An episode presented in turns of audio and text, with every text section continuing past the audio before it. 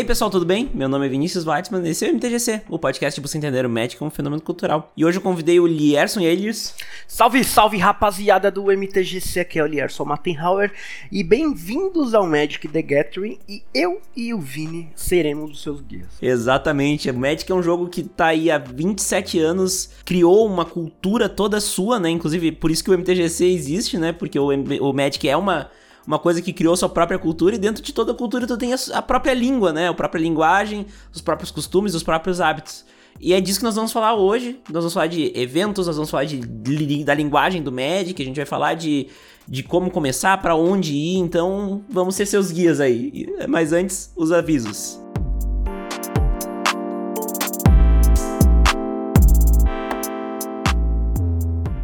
Então, pessoal, hoje o episódio especial com o Lierson pra gente falar um pouco mais sobre como começar no Magic, algumas dicas e, e, principalmente glossário sobre todos os nossos temas. Mas antes de começar, vamos com os avisos de sempre. Quero começar avisando que o MTGC é patrocinado pela Lupa Marketing Digital. Alguns aqui já sabem, mas eu tenho uma agência de marketing digital focada em geração de resultados em vendas, usando ferramentas de mídia social e Google para conectar pessoas interessadas no seu produto ou serviço com o seu setor comercial. Seja para gerar tráfego para seu site ou para geração de leads, a Lupa está focada em te trazer resultado de verdade. Aproveite e segue nossas mídias sociais, em todas elas é uselupa, use do verbo usar, para ter conteúdo gratuito de marketing digital. Mandem lá nos comentários que vieram do MTGC. Além disso, visitem www.uselupa.com.br para saber mais sobre os nossos serviços. Já que tu está aqui, aproveita e segue o MTGC nas mídias sociais. Lá vocês podem interagir comigo e também saber tudo que rola no MTGC. No Twitter é arroba Vini e no Facebook e no Instagram é arroba. Outra forma de falar comigo é por meio do e-mail podcast.mtgc.com.br. Não esquece também que toda sexta-feira às 20 horas tem mesão de Commander na twitch.tv mtgc podcast. Se o MTGC é importante para ti de alguma forma e tu quer ajudar o projeto a se manter de pé com uma colaboração financeira, temos planos no Padrinho e no PicPay a partir de um real. O importante é o ato de querer ajudar. Só de ouvir e espalhar a palavra já ajuda bastante, mas se quiser ajudar com um dinheirinho, é só acessar www.padrim.com.br/mtgc ou picpay.me/mtgcpodcast e escolher o plano que você achar que o MTGC merece. Inclusive, os apoiadores da categoria Visedrix, a lenda incompreendida para cima, têm seus nomes citados no MTGC. Cícero Augusto, Diego Leão Diniz, Alexandre Prisma e Nicolas Dornelles de Oliveira, muito obrigado pelo apoio de vocês ao MTGC. Uma nova recompensa aos padrinhos é que todo mundo agora tem acesso a um Discord, onde eu compartilho o processo de edição do podcast.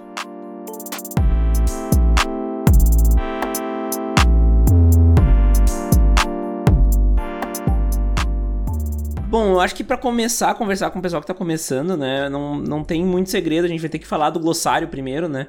Até porque se a gente ficar aqui falando sem explicar o que cada palavra significa e começar a falar das coisas, a gente vai acabar deixando a galera perdida, né? É, eu acho que a primeira coisa que as pessoas que vão começar a jogar Magic estão afim de, de se enfiar de cabeça mais na parada é que eles, eles vão ter que entender que tem pouquíssimo conteúdo em português na internet e ele vai ter que se adequar com as siglas e, e, e, e tudo em inglês. Você vai ter que se acostumar com Black, Blue, e é, é, você vai ter que ir pra esse mundo aí. E é por isso que a gente vai começar abrindo esse nosso guia brasileiro de Magic é, essencial pela sigla das cores, né, o, o, o Vini? Exatamente, acho que quem começou a jogar e foi procurar lista já viu que as listas têm ali um, duas letrinhas, três letrinhas, às vezes uma letra, mono alguma coisa. E sempre é U, B, W, e, é, e não, não sei, tem muita gente que não entende por que, que tem essas, essas letras, né? E até pra gente já falar, né? Então temos cinco cores no Magic, vocês já devem saber isso, mas cada uma delas é representada por uma letra na sigla. Então tem o branco, que é representado pela, pela letra W, de white, né? Branco em inglês. Tem o preto, que é representado pela letra B de black em inglês. Tem o vermelho, que é representado pela letra R de red em inglês. E tem o, o verde, que é representado pela letra G de green.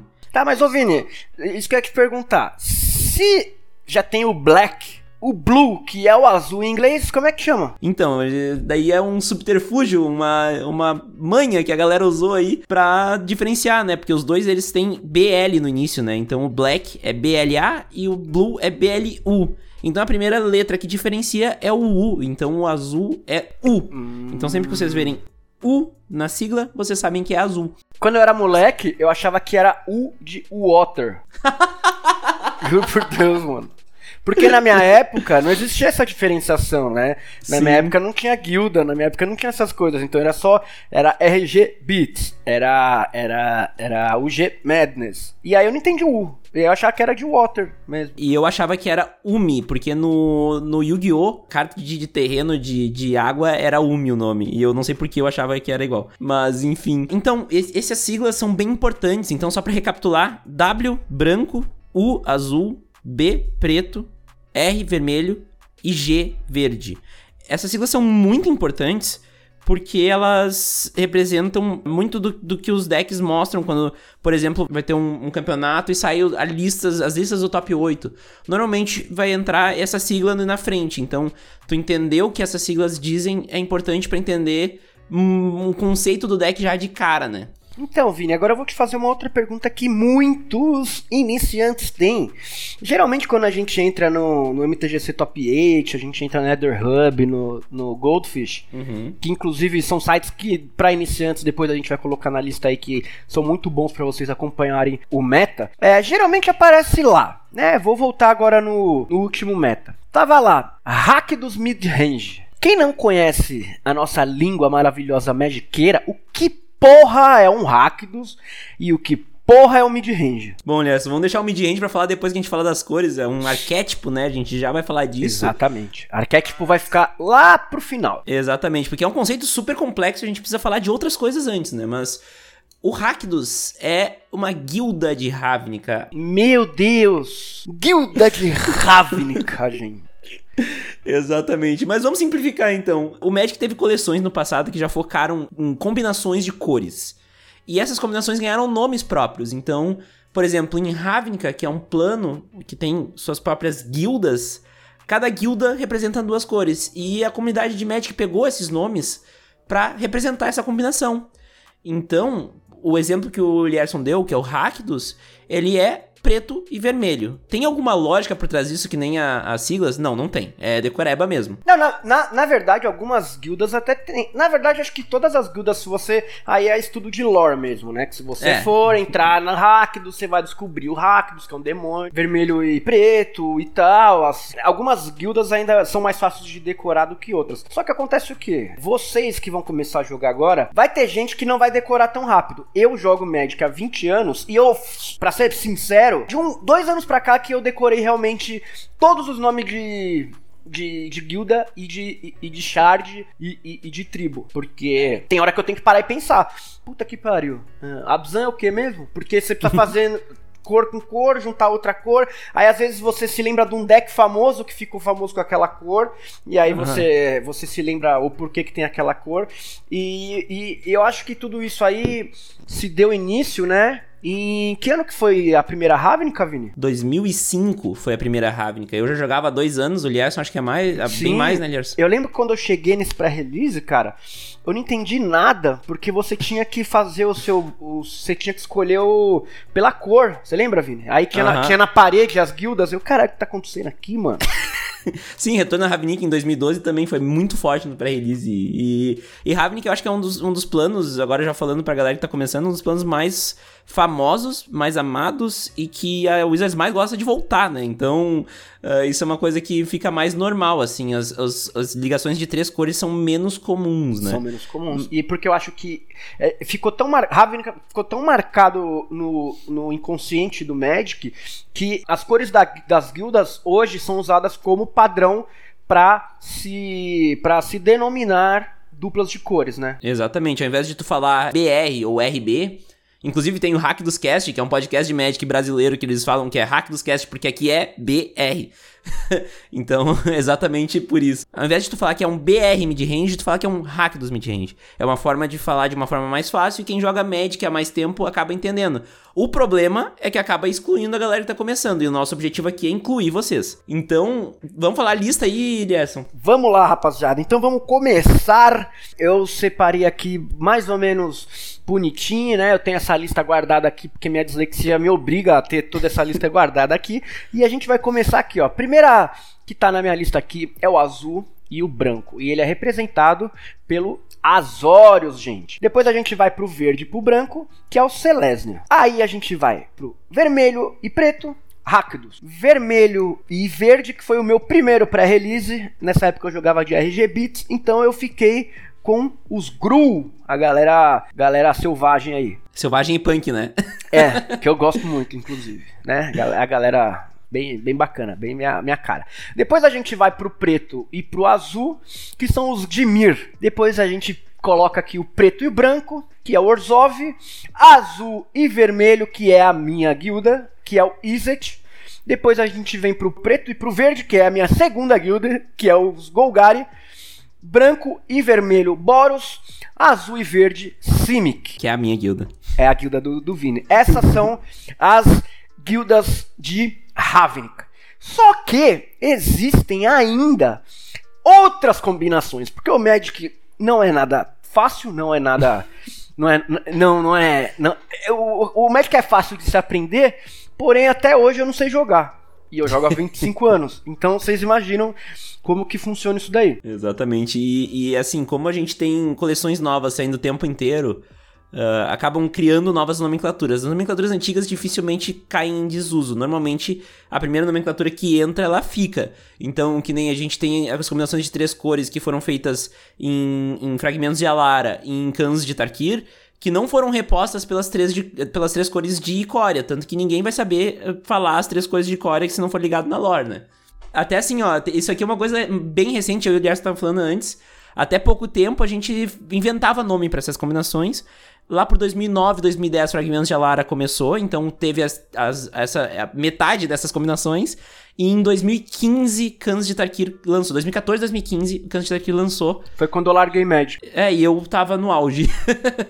eu larguei Magic e voltei em 17. Eu fiquei longos três anos sem jogar. Então, o que que acontece? A gente vai agora, então, citar os, as combinações de três cores. Pega o caderninho aí, anota aí. Vai ter na descrição do, do podcast também. Bom, então, para começar, vamos começar pelos primeiros que surgiram, que são os fragmentos de Alara. Então, a gente tem azul, branco e preto. Esper, daí tem azul, preto e vermelho, as cores do Nicol Bolas, que é Grixis. Preto, vermelho e verde é Jund. Vermelho, branco e verde é Naya verde, branco e azul é Bunch. Então, essas combinações, elas são bem, bem normais na comunidade e tu vai ouvir as pessoas falando. Mas eu falei só 5 das 10 combinações. Por quê? Porque temos a outra coleção que foi lançada em 2014, que o Lies vai falar aí pra vocês as combinações de três cores. Exatamente. Aqui a gente já vai lá para lá pros revoltados. E aí, como é que os revoltados eles eram chamados? Os vermelho, preto e verde são os Abizan. Os caras são. É, os caras é perigoso. Abizan é, é bacana. Aí tá azul, vermelho e branco. São os Jeskai. Azul, preto e verde, Sultai. Sultai nunca sai de moda. Nunca é a cor do valor, as cores do valor. Sultai nunca sai de moda preto, vermelho e branco Mardu. E aí o azul, vermelho e verde, que é o segundo que eu mais gosto, que é Temur. Que geralmente são as cores de, de elemental, né? Essas coisas que tem mais a ver com, com natureza, Nissinha e companhia aí. Acho Exatamente. Que, acho que essas são as cores de.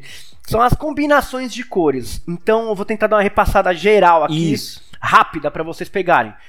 Azul, branco, preto, Esper azul, preto, vermelho, Grixis. Preto, vermelho e verde, Jund. Vermelho, branco, verde, Naya. Verde, branco, azul, Bant. Branco, preto e verde, Abzan. Azul, vermelho e branco, Jeskai. Azul, preto e verde, Sultai. Preto, vermelho e branco, Mardu. Azul, vermelho e verde, Temur. E aplicando o que a gente falou lá no início das siglas das cores, a gente faria, por exemplo, que o Esper é UWB, ou, ou qualquer combinação disso, né? Então, Exatamente. Então, aí não tem. Pra galera entender. Aí não tem ordem, né? Aí é. vocês podem seguir a Color Pie se vocês quiserem começar, né? Começando pelo branco lá, mas sei lá. É. Aí tanto faz. Aí. É, até pra explicar, né? Uh, existe uma, uma ordem oficial das cores, que inclusive é a ordem na coleção. Se tu pegar o número de coleção, ela segue essa ordem.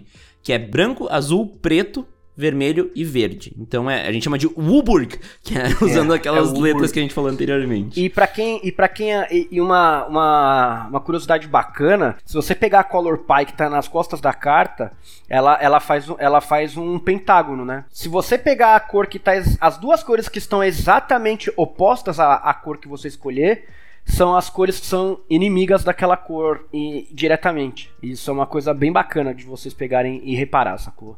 As cores ao lado são as aliadas, no caso, né? Que são as que mais combinam, digamos assim. São as aliadas e se você pegar o branco, você vai ver que na frente do branco vai estar o preto e o vermelho. Exatamente. Que são as cores exatamente inimigas do preto e do vermelho. E assim você vai fazendo o grande Joaquim Pô, que é o Magic, né? É, e eu vou até sugerir aqui um, uma série de vídeos do Fazendo Nerdice, que é as filosofias das cores. Ele fez tanto das guildas quanto das cores, e que é o Elba, maravilhoso. Deixar o link na descrição também. Que fala muito sobre como que isso veio a, a, a existir e ajuda a entender um pouco todo o contexto que gerou essa nomenclatura toda que a gente passou para vocês que eu acho que é um glossário, glossário base, né? A gente tem mais um, que é a combinação de quatro cores, mas que não é tão usada quanto essas que nós falamos pra vocês. Então as principais são essas que nós falamos, de duas cores e de três cores. As guildas, os cans e os fragmentos. A gente vai passar rápido pela combinação de quatro cores aqui, tá, gente? Porque eles fizeram, né, em, é, em Ravnica, que eles fizeram quatro criaturas que elas juntavam quatro não, cinco criaturas que elas juntavam uma combinação de quatro cores, né? Que eram. Eu vou, eu vou passar rápido por, pelas criaturas. Eles fizeram uma combinação que era branca, azul, preta e vermelha, que é que se chama Yor. Então tinha uma criatura que se chamava Yor Tiller Nephilim. Aí tinha tem a combinação azul, preta, vermelha e verde, que é a criatura que se chama Glint Eye Nephilim. Depois vocês procuram aí, tá? Por curiosidade, eu só tô passando rapidinho.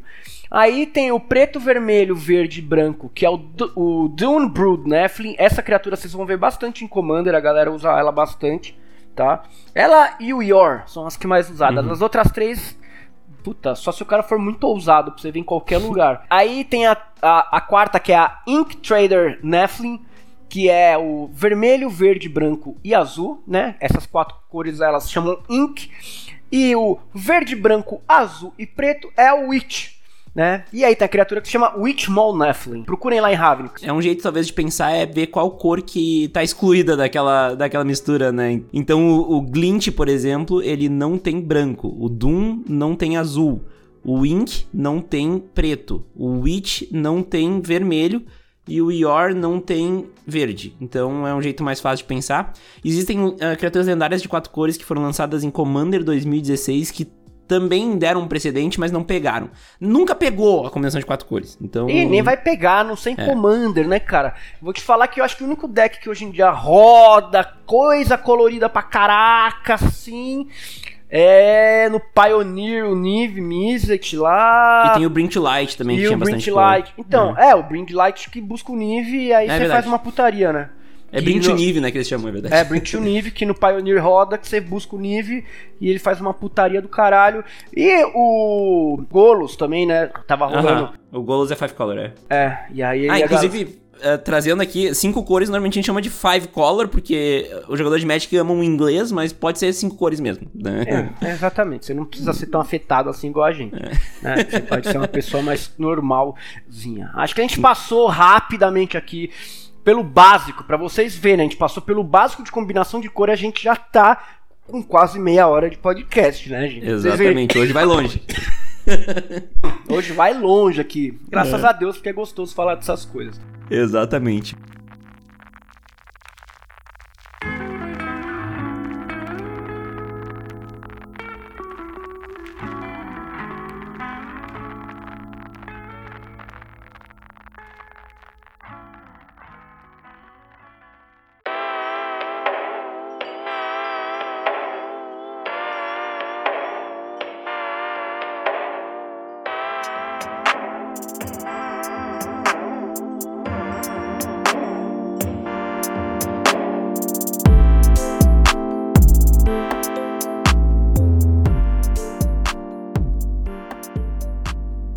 Bom, a gente ainda vai ficar no glossário por enquanto, tá? Porque a gente tem que falar de gírias. Porque se tu entrar no mundo do Magic, a galera vai estar tá falando trocentas mil gírias e tu vai ficar perdido. Então, uh, a gente vai falar de algumas, não, acho que não temos a pretensão de encerrar as gírias, né? Eu acho que dificilmente a gente vai conseguir falar de tudo, até porque para lembrar disso é só no momento que a gente lembra, mas assim, uma coisa que eu sempre falo é: não tenha vergonha de perguntar o que que significa tal coisa.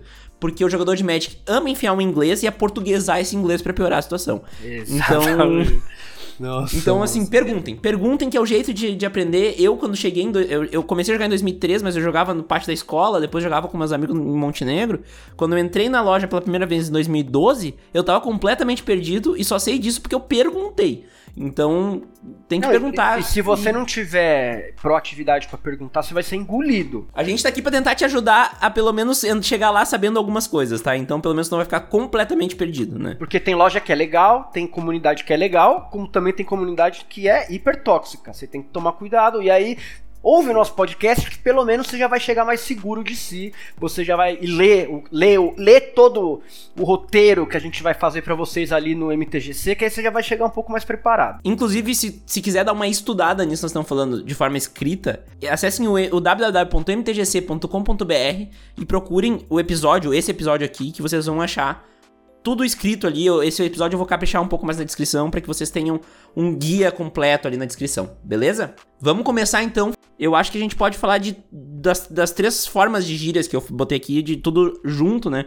Porque tu vai ouvir de qualquer forma. Então, a gente separou como gírias de jogo, então é coisas que tu fala enquanto tu tá jogando. Gírias baseadas em mecânicas, que é coisas que tu faz e que daí tu fala fala uma gíria, né? Não fala exatamente o que tu vai fazer. É normalmente uma gíria que é em inglês aportuguesado e gírias de loja, que é o, o dia a dia da comunidade. Hoje, tu não vai pra loja, pelo amor de Deus, tá rolando uma coisa aí que vocês, eu não sei se vocês sabem que é o coronavírus. E a loja é um lugar excelente para vocês pegarem uma doença. Então, nesse caso, né? Mas, então, agora, vamos dá, ficar à distância. Dá uma seguradinha, mas a hora é. que for...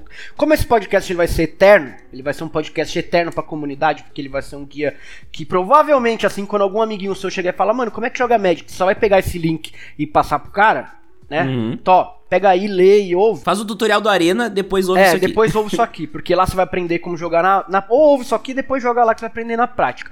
A Exatamente. Gente vai, a gente vai passar aqui, a gente separou aqui uma lista aqui, que é, que é um artigo do Ray Duck que ele fez, que é muito interessante. Se vocês quiserem, a gente coloca lá também na descrição, vai estar tá lá na biblioteca, porque é uma das, das fontes que a gente utilizou para fazer esse podcast aqui. Para quem não sabe, o Ray Duck é um dos queridinhos aí dos jogadores de Magic, um dos heróis meus, porque ele é, o, ele é jundeiro, né? Uhum, então, eu, uhum. gosto, eu gosto muito disso. Agora que a galera já sabe o que é um Jund, né? A gente já Você já sabe o que é Jund, tá vendo? Eu nem comecei com o glossário, eu já comecei a falar em português, eu já comecei a falar a nossa língua. Então agora eu vou é. explicar para vocês. Ele é um jundeiro. O que é um jundeiro? Ele é um cara que joga de vermelho, preto e verde de forma excelente, viu? Só como vocês já estão entendendo o que a gente tá falando. Então, Exatamente. vamos começar aqui, ó. Eu vou começar com um termo que é muito importante no Magic, que é o Card Advantage. Vini, o que é o Card Advantage? Boa, boa. É, o Card Advantage, ele é bem difícil de explicar, mas dá para resumir bem e depois o pessoal vai, vai ir a fundo mais. Mas é basicamente que cada carta que tu jogue tem que gerar acesso a mais cartas para ti. Ou, se tu gastar uma carta para tirar recurso do oponente, que tire mais recursos do oponente do que a carta que tu gastou. Então, por exemplo, um exemplo clássico de card advantage é a carta Divinação, que ela custa 3 manas, é um feitiço azul e ela te deixa comprar duas cartas. Ou seja, tu gastou uma carta para comprar duas cartas. Então tu teve uma vantagem de uma carta nessa troca, né? Então, nesse caso, a gente tem um exemplo clássico de card advantage. Outro exemplo clássico, cartas que falam para destruir todas as criaturas. Tu usa uma carta para destruir diversas criaturas de todo mundo. Daí agora vai depender de quantas criaturas tuas morreram e quantas criaturas do oponente morreram. Mas se morreu criatura e ele perdeu acesso a essa criatura, tu gastou uma carta para matar cinco criaturas do oponente. Então tu teve um card advantage. Tudo isso são coisas que geram uh, uma vantagem no jogo, né? É um conceito um pouco mais uh, subjetivo, mas que basicamente define quem vai ganhar normalmente, né? Então é quem vai usar mais o seu deck, né? Quem vai ter mais acesso ao seu deck do início do jogo até o final. É, eu considero o Card Advantage também, porque quando a gente fala em card games, em geral, é, geralmente são jogos sobre recurso. No, uhum. Magic, no Magic, quais são os seus recursos? Um recurso é vida, outro recurso é o deck, outro recurso é sua mão, seu board, seu cemitério. Beleza? Todo turno você tem que fazer um apanhado geral de como que tá a situação de cada recurso seu para você tomar a sua melhor decisão. Quando você está uhum. utilizando o seu quando você tá utilizando o recurso mão, eu acho que é, o seu deck ele tem que ter cartas que por um recurso carta, né? Geralmente você tem sete cartas na mão. Você tem sete ações para fazer, pensando do modo cru. Só que existem muito, muitas cartas que com uma carta fazem muitas coisas. Se você pensar em baixas de guerra, por exemplo, que com uma carta você faz uma porrada de coisas. Você destrói artefato, criatura, terreno e etc. Como também tem cartas que fazem coisas nada. Tem cartas que são uma criatura custo 1, 1 e baixou uh, aquela carta. É, você tem que pensar em otimizar recurso para te dar mais valor. Eu acho que sempre a gente tem que pensar nisso, fazer menos para fazer mais. Mas é importante também lembrar que não é só com card advantage que se ganha o jogo. Se tu comprar carta que compra mais carta, tu não vai ganhar o jogo. Exatamente. Então tu vai precisar dos payoffs, né, que a gente chama. Ou tá você tá vai outro... perder o jogo também, né? É, Porque vai exatamente. acabar seu deck, que é o recurso, e o seu deck é um recurso que também é o que te mantém vivo no jogo. Se acabar 60 cartas, você morreu. É, eu falei payoff ali, eu acho que é um outro, uma outra nomenclatura que a gente pode já dizer que é payoff é o pagamento por algo. Então, por exemplo, se uma carta diz que toda vez que tu compra uma carta, tu bota um marcador mais um mais um nela, tu tem um payoff de compra. Então, é um pagamento por tu comprar, né? Então tá aí uma, uma nomenclatura que a gente fala muito, que é o payoff. Eu acho que ela é mais comum em outros jogos, mas para quem não manja de inglês ou quem não tá acostumado com outros jogos, é legal saber que o payoff é uma forma de tu jogar esses recursos, né? E uma dica, uma dica que eu dou muito para iniciantes é o seguinte, meu irmão. Você tá jogando, tá no mid-game ali. Já é outro, outra nomenclatura. Mid-game é depois do turno 4 até o turno. Eu vou te dizer que no Modern já é o turno 3, vai. É, é, o Modern turno 4 já tá terminando o jogo, né? Mas num Commander da vida. É, é, é entre o turno 3 e o turno 6, tá? Gente, você não tem obrigatoriedade de. Se você tá com terreno na sua mão, você não tem obrigatoriedade de baixar aquele terreno. Todo turno baixar terreno, sendo que você já consegue utilizar, ter acesso a todas as cartas se você tem uma curva de mana baixa. Fica com a carta na mão, sabe por quê? Seu oponente, ele se você joga tudo e ficar sem cartas na mão, o seu oponente sabe que ele está em card advantage a você. Então ele vai se sentir muito mais à vontade de fazer coisas sem se preocupar em ter alguma punição por isso. Exatamente. Então, se você está com terreno e, você, e na sua board você já consegue. Sua board é o seu. É o, é o, é o seu. É, eu não sei. O campo de batalha. O campo seu campo de batalha. de batalha. Se você já consegue pagar tudo que tem na sua mão, guarda os terrenos na sua mão, fio. Finge é. que você tem algo. É um, o Magic é um jogo psicológico, é o truco dos magos, como a gente zoa lá no Não Ovo. é você, tem blef, você, tem que blefar um pouco também, entendeu? Uhum. Então guarda. Ganha, mostra que você tem algum card advantage. Porque mão vazia é fraqueza, você não tem mais resposta. E aí o cara deita e rola em cima de você, certo? Exatamente. Lierson, antes de tu continuar no, no artigo do Reduke, eu lembrei de algumas coisas que são gírias brasileiras, né? Vai lá. Que a gente usa muito e que o cara que começa vai ficar perdido, né? Se a gente começar a falar. Então, acho que uma muito clássica é no passe. Porque... No passe. No passe é o maior. Quando você aprende a falar no passe, você começa a achar que você é realmente um jogador de média. Tá exatamente. Tá sabe exatamente. por quê? Porque quando você começa a jogar, você não sabe usar instante. Aí você usa os instantes tudo na sua, na sua fase principal. Aí quando você aprende que você pode usar instante, mágicas instantâneas no turno do cara, e aí uhum. você pode usar no passe, você fala, caralho, moleque, eu virei o PV, mano. Eu jogo muito essa porra. em termos técnicos, basicamente, toda vez que um jogador passa de fase do turno, e daí isso vocês podem procurar em guias uh, mais específicos, mas fases do turno são uh, manutenção, desvirar, compra, fase principal, fase de combate. Daí tem a, fase de combate dividida em subfases também, que todas elas são respondíveis, né?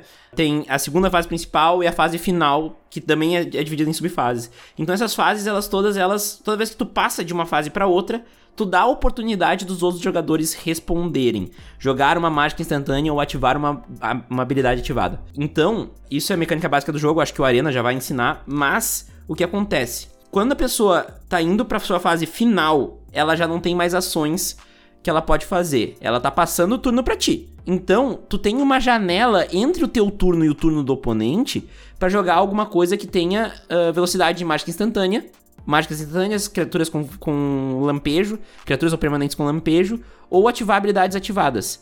E isso é super vital para também gerar card advantage, para te ter o blefe. Não, às vezes vai ser a única janela que você vai ter jogando contra um Azorius, jogando contra um Dimir. É. Entendeu? Às vezes vai ser a única chance que você vai ter de responder ou fazer alguma coisa. Então, num dia a dia de jogo, e daí não no Arena, né? Porque no Arena o, o, o software já faz tudo, mas depois a gente vai falar de outras formas e, e tu vai ver mais isso. A gente sempre fala, no passe eu quero fazer tal coisa.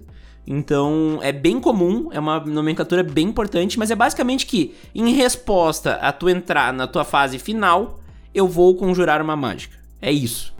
Né, traduzindo. Outra coisa que a gente usa muito. Eu falei vou conjurar uma mágica, mas ninguém fala isso. Todo mundo fala castar. Da onde que vem castar, Vini? Puta merda, essa palavra não existe. Então, é uma junção de cast em inglês, que é conjurar, e trazendo pro português e, e conjugando um verbo em inglês em português. É isso. Castar. então a gente casta, eu casto, tu castas, ele casta, nós castamos. É isso. Essa é a mais clássica do, do mundo, eu castar, né? Uhum. Então, no, tu fala assim, ó, no passe eu vou castar essa mágica. É basicamente isso que a gente fala.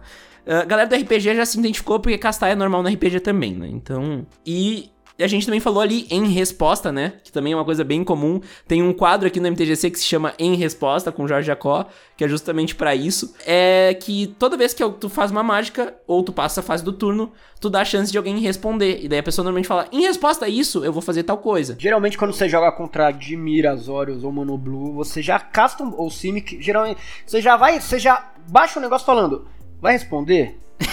Você já pede permissão para jogar, porque você sabe que você pode tomar. Aham, exatamente. Então são coisas bem comuns, eu acho que acho que das coisas mais comuns assim do dia a dia do jogo, quando tu tá jogando, também pode fazer assim, ó, tô fazendo tal mágica, resolveu, né? Que daí também é uma forma de tu perguntar se pedir permissão. alguém vai responder. Se você jogar contra Isaac, Simic, Dimir ou Azorius, você tem que pedir permissão. Sempre. Esper, Jeskai também. Tudo é, tem azul, basicamente. Tudo tem azul, você tem que pedir permissão. Porque a, a chance de você não fazer suas coisas e ficar frustrado é gigantesco. Bom, eu acho que essas são as coisas mais brasileiras, assim, da, da, da do, do, glossário de jogos, né? Uh, tem algumas outras coisas que são mais de mecânica, né? Que nem a gente tava falando antes de transformar um verbo em inglês para um verbo em português que é o milar, por exemplo, que a gente tava falando, que tá bem em voga hoje em dia, né? É, agora com esse Rogues mil aí, tudo mil, é, é, caranguejo mil. Então, mil, meus amigos, não é o número mil que vem depois do 999. Mil vem da carta Milstone, que em português é Mó. M-O acento agudo. Essa carta, ela foi a primeira carta a fazer uh, os jogadores jogar uh, cartas do, do topo do seu deck no cemitério. Isso é milar. Milar tantas cartas é pegar tantas cartas do topo e botar no cemitério. E a arte da Millstone, ela é um grinder, né? Então, Exatamente. Por, por isso que a tradução em português ficou triturar. Exatamente. E nem tinha é. tradução até agora, né? Até... É. M21, Até que foi M21 lançada... não tinha tradução. Três é, meses atrás. A, a, a, habilidade mil não tinha tradução. Agora se chama triturar a ação de pegar a carta do topo do Grimório para colocar no cemitério, que é diferente de descartar. Exatamente, exatamente. Descartar é sempre da mão. É da mão pro cemitério é descartar. Né? Antiga, é, daí, ah, tem cartas antigas que falam que todos os encantamentos em jogo são descartados é, nomenclatura antiga não dá bola, é, é, destrua todos os encantamentos, no caso. O oráculo, que não é meu hambúrguer, já resolveu é, essas coisas aí. Exatamente. Pode procurar lá no, no Gather, que é um site da Wizards, ou tu pode procurar no Scryfall, que é um site. Uh, não é da Wizards, mas tem toda, toda a base de cartas e é mais usável do que o Gather, então talvez seja melhor. Scryfall, S-C-R-Y-F-A-L-L.com. E lá tem as cartas em português, inclusive. Se tu clicar lá na, uh, no, no, na siglazinha PT de português, vai cair a, a, a, a, carta em português. Vamos seguir aqui. Algo que é legal, que muito, acontece muito em mesão, que é o stall. Né? Que o, uhum. o que, que é o stall? O stall é quando baixa alguma desgraça. Isso nosso amigo Cian faz muito jogando mesão. que impede as pessoas de atacar. É o tal do. É o stacks. É, é, é, o, é o stacks que a galera Mas, fala. Mas, olha, ela pode ser gerada por também todo mundo ter trilhões de cartas fortes na mesa e ninguém querer atacar ninguém. Vibe Guerra Fria mesmo. Cria, cria uma situação stall. Tipo assim, fulano tá com Mana Barbs. E esse cara também tá com Torbran na mesa. E aí o outro cara ali tá com. Deixa eu ver alguma coisa que impede a gente de atacar. Uh, Ghost Pigeon. Ou é, Ghost propaganda. Propaganda. Ninguém faz nada. E o outro cara ainda tá com o Interorb. Aí ninguém uhum. faz nada, porque qualquer ação que um fizer, ninguém mais joga. Exatamente. Essa situação se chama stall. Né? né? Quando acontecer isso, é melhor escolher um para ganhar o mesão, ou etc, porque não tem mais o que fazer, sabe? Tipo, ficar. O, o, o, o nosso amigo Cian geralmente ganha jogo assim, né? Sendo chato pra caralho e, e, e trazendo situações que ninguém mais joga. O que acontece para pra estolar, pra estolar o campo também é muito comum em pré-release que é quando ninguém tem uma resposta para as criaturas do oponente e todo mundo tem muita criatura. Então não existe um ataque que te beneficia. Se tu atacar, o cara vai bloquear uma criatura e vai matar a tua criatura. Se o cara atacar, tu vai bloquear uma criatura e vai matar a criatura. Então acaba gerando um momento em que tu fica só estudando o que o cara vai fazer e daí fica nessa Exato. nessa guerra fria mesmo, tipo que nem na Guerra Fria que uh, todo mundo tinha arma nuclear, mas ninguém queria jogar arma nuclear porque ia dar problema, é a mesma coisa. E cara, você, você falando de pré-release, eu já vou puxar outro termo que é muito importante, que, re, que realmente, geralmente é o que determina uma vitória de um jogo no pré-release, que é a bomba. O uhum. que, que é uma uhum. bomba, Vini? Uma bomba normalmente é usada em formatos limitados, e a gente já vai entrar em formatos, que é bem importante ela é uma carta muito forte. Ela pode ser usada em outros formatos também, mas é normal em, em, formato limitado. É uma carta muito forte que destoa do resto e que muda o jogo. Normalmente essas cartas elas são custos altos. Quando elas entram no campo, elas fazem alguma coisa.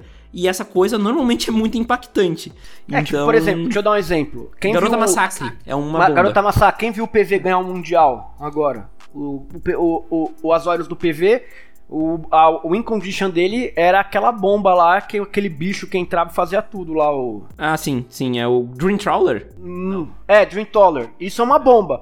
Ele segura o jogo, segura o jogo, segura o jogo, draw, não sei o que, não sei o que, não sei o que lá, acha o bicho, baixa, cansou o outro deck, fez um monte de global, que depois Tirou toda a carga de é. vantagem do outro deck. Tirou né? tudo, cansou o cara, o cara tá cagado, pelado no deserto, aí do nada vem o. Vem, aí vem o Homelander e, uhum. e acabou o jogo, entendeu? É, é, é e, e, isso é uma bomba. No pré-release, obviamente, não precisa ser essa carta tão foda assim.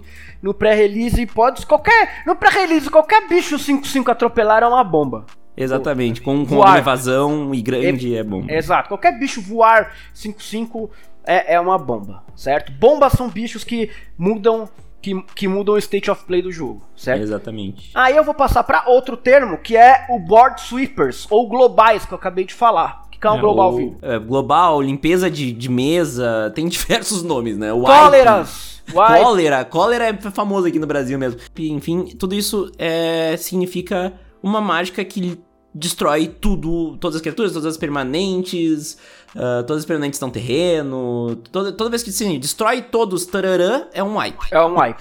E, é, cólera, e esse nome cólera vem da cólera de Deus, que eu acho que foi a primeira limpeza geral que teve, né? Exatamente. Que exatamente. vem lá de trás e que hoje em dia ela não é tão politicamente correta mais né? É. A galera meio que saiu de uso essa carta, porém ela era uma carta muito foda. Eu amava a de quarta edição, que era uma, uma arte muito foda, mano. Então tu tem também Armageddon, que é um, um wipe muito imoral, não use, por favor. Não use. Mas uh, ele destrói todos os terrenos, então é um wipe de terreno. Que a gente chama de MLD também, que é Mass Land Destruction, que é uma mecânica que a galera não vê com Que se você olhos. jogar comigo um Commander e você fizer isso, nós sai no soco. É, eu recolho as cartas mesmo. Eu, eu recolho as cartas. Eu só, não, e... eu só não recolho se você estiver jogando de. do, do Panterão lá, do. do, do Wind Grace. Grace. Wind Grace. Mas sim que ele te loca pra fora do jogo. Não, não, mas o Wind Grace faz parte da mecânica dele. Não é um cara que tá jogando ah, de. O cara tá jogando de. Sei lá. Não, de stacks não, o cara tá jogando de Goblins e tem uma, um tsunami e, e um Armageddon, sacou? Uhum. Aí vai tomar no cu, mano. Ah, inclusive, eh, nós falamos de te locar pra fora do jogo. é o lock, né, que a gente chama, que é a palavra em inglês de trancar mesmo. Uh, e a gente traz ela pro português, como todas as coisas do Magic. E daí a gente fala que é locar, né? Que é trancar o. o... Você não precisa ir longe. Eu vou dar um exemplo de lock. Vai lá uhum. no Fazendo Nerdice e vê o mesão meu do. É, o mesmo que eu tô lá jogando o tribal de Markov e ver o que uhum. o Manowar fez comigo. Aquilo é locar. É tirar a pessoa do jogo, é deixar a pessoa sem recurso, é fazer ela descartar toda a mão, é, é anular tudo que a pessoa faz. Isso tudo é, é locar. E um jeito de tu se locar sozinho, e que são outras duas gírias, e que é, eu acho que o principal defeito do jogo de Magic, que é quebrar e fludar. Tá. Exatamente. Que é o bottleneck, né? Que é o próximo do termo aqui. Que Ah, é quando sim. você pode fazer mais coisas do que você pode realmente pagar. É tipo a vida real. Você quer fazer mais coisa do que seu dinheiro consegue fazer. No Magic, isso aí, quem diz é o seu mana. Fludar é quando você tá com muito mais terreno que coisa pra fazer. É aquela hora que tu tá desesperado por uma, por uma resposta e tu compra cinco terrenos seguidos. É quando Isso o é cara, tá, o cara tá com dois de vida, você precisa comprar um choque e vencer esse terreno. É, Isso exatamente. é, isso é fludar. E, É e quebrar é o contrário extremo de fludar, é quebrar de mana que a gente chama. Que é quando tu só tu começa com du- duas, dois, três terrenos na mão e não compra mais nenhum do resto do jogo. Ou a zica, né? Aqui É, em a São Paulo, em zica, São bem Paulo é, a galera chama de zica, porra, ziquei. É. Ziquei, ziquei é quando não vem terreno, que sem terreno você não consegue fazer nada, né? Tu já muligou, e aí nós vamos entrar, muligou pra cinco e, e não achou terreno e. E não vem, não vem, É, não vem. não era vem, pra não ser. vem. Não era, não era. Vai pra casa, não é hoje. E muligar, né, é de novo trazer um termo que não é em português pra conjugar em, como um verbo em português, que é o mulligan, que vocês já devem estar acostumados, que é escolher não ficar com a mão, né? Então, muligar pra cinco é fazer duas vezes o mulligan e ficar com uma mão de cinco cartas no início. É, o Mulligan é, comprou as cartas, não gostou, você tem a opção de trocar. Aí a gente vai pro Bounce. O Bounce Boa. simplesmente é voltar uma carta pra mão do seu dono. Que é usada em português também, a gente não fala voltar uma carta do dono, a gente fala, ah, vou dar um bounce nisso aí. Tipo, Ou vou bouncear. Ou vou bouncear É. esse bagulho aí. gente, pro jogador de Magic, tá? É, o, o bounce é voltar pra mão.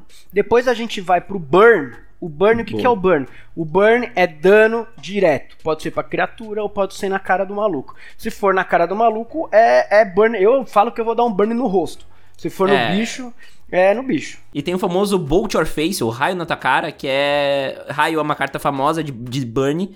Então todo burn que tu já joga na cara é raio na cara. É isso aí. Exatamente. É, é, se é 3 de dano, virar raio. Se é 2 de dano, virar choque. Exatamente, exatamente. É um raio de duas mana.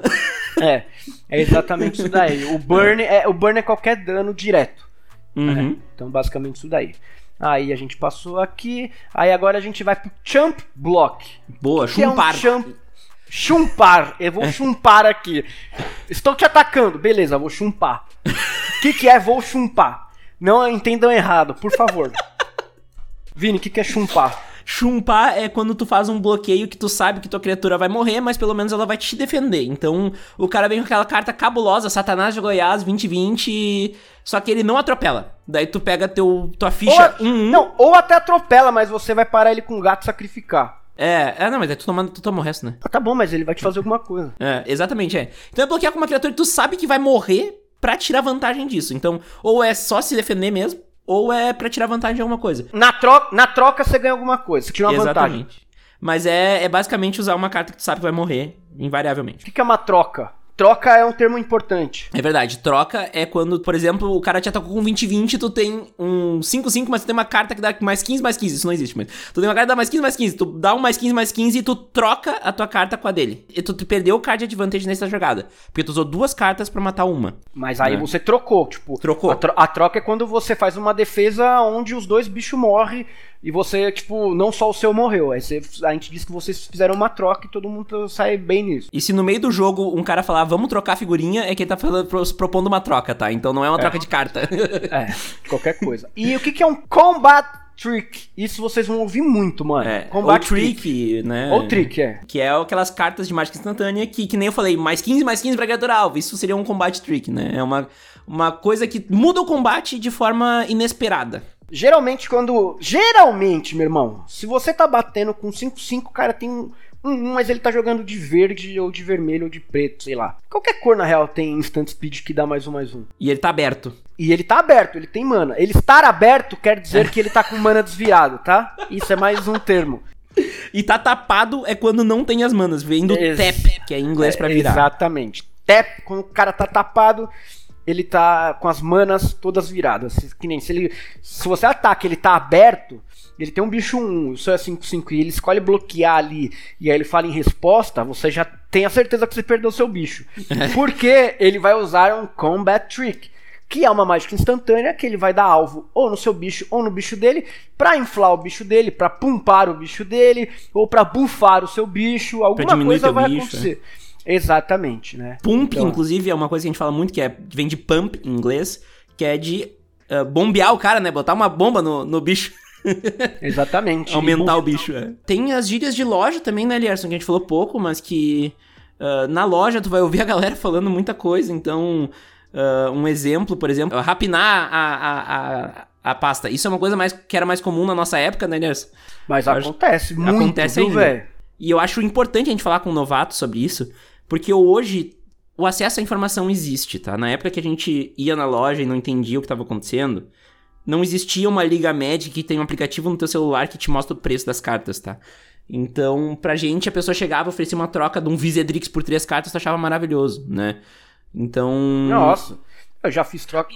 Maluco, eu já fiz, eu já fiz troca de. Eu não vou falar o que. Eu não vou falar Rapinar é quando a pessoa abre tua pasta, propõe uma troca absurda e tu, como é novato, não entende e aceita a troca.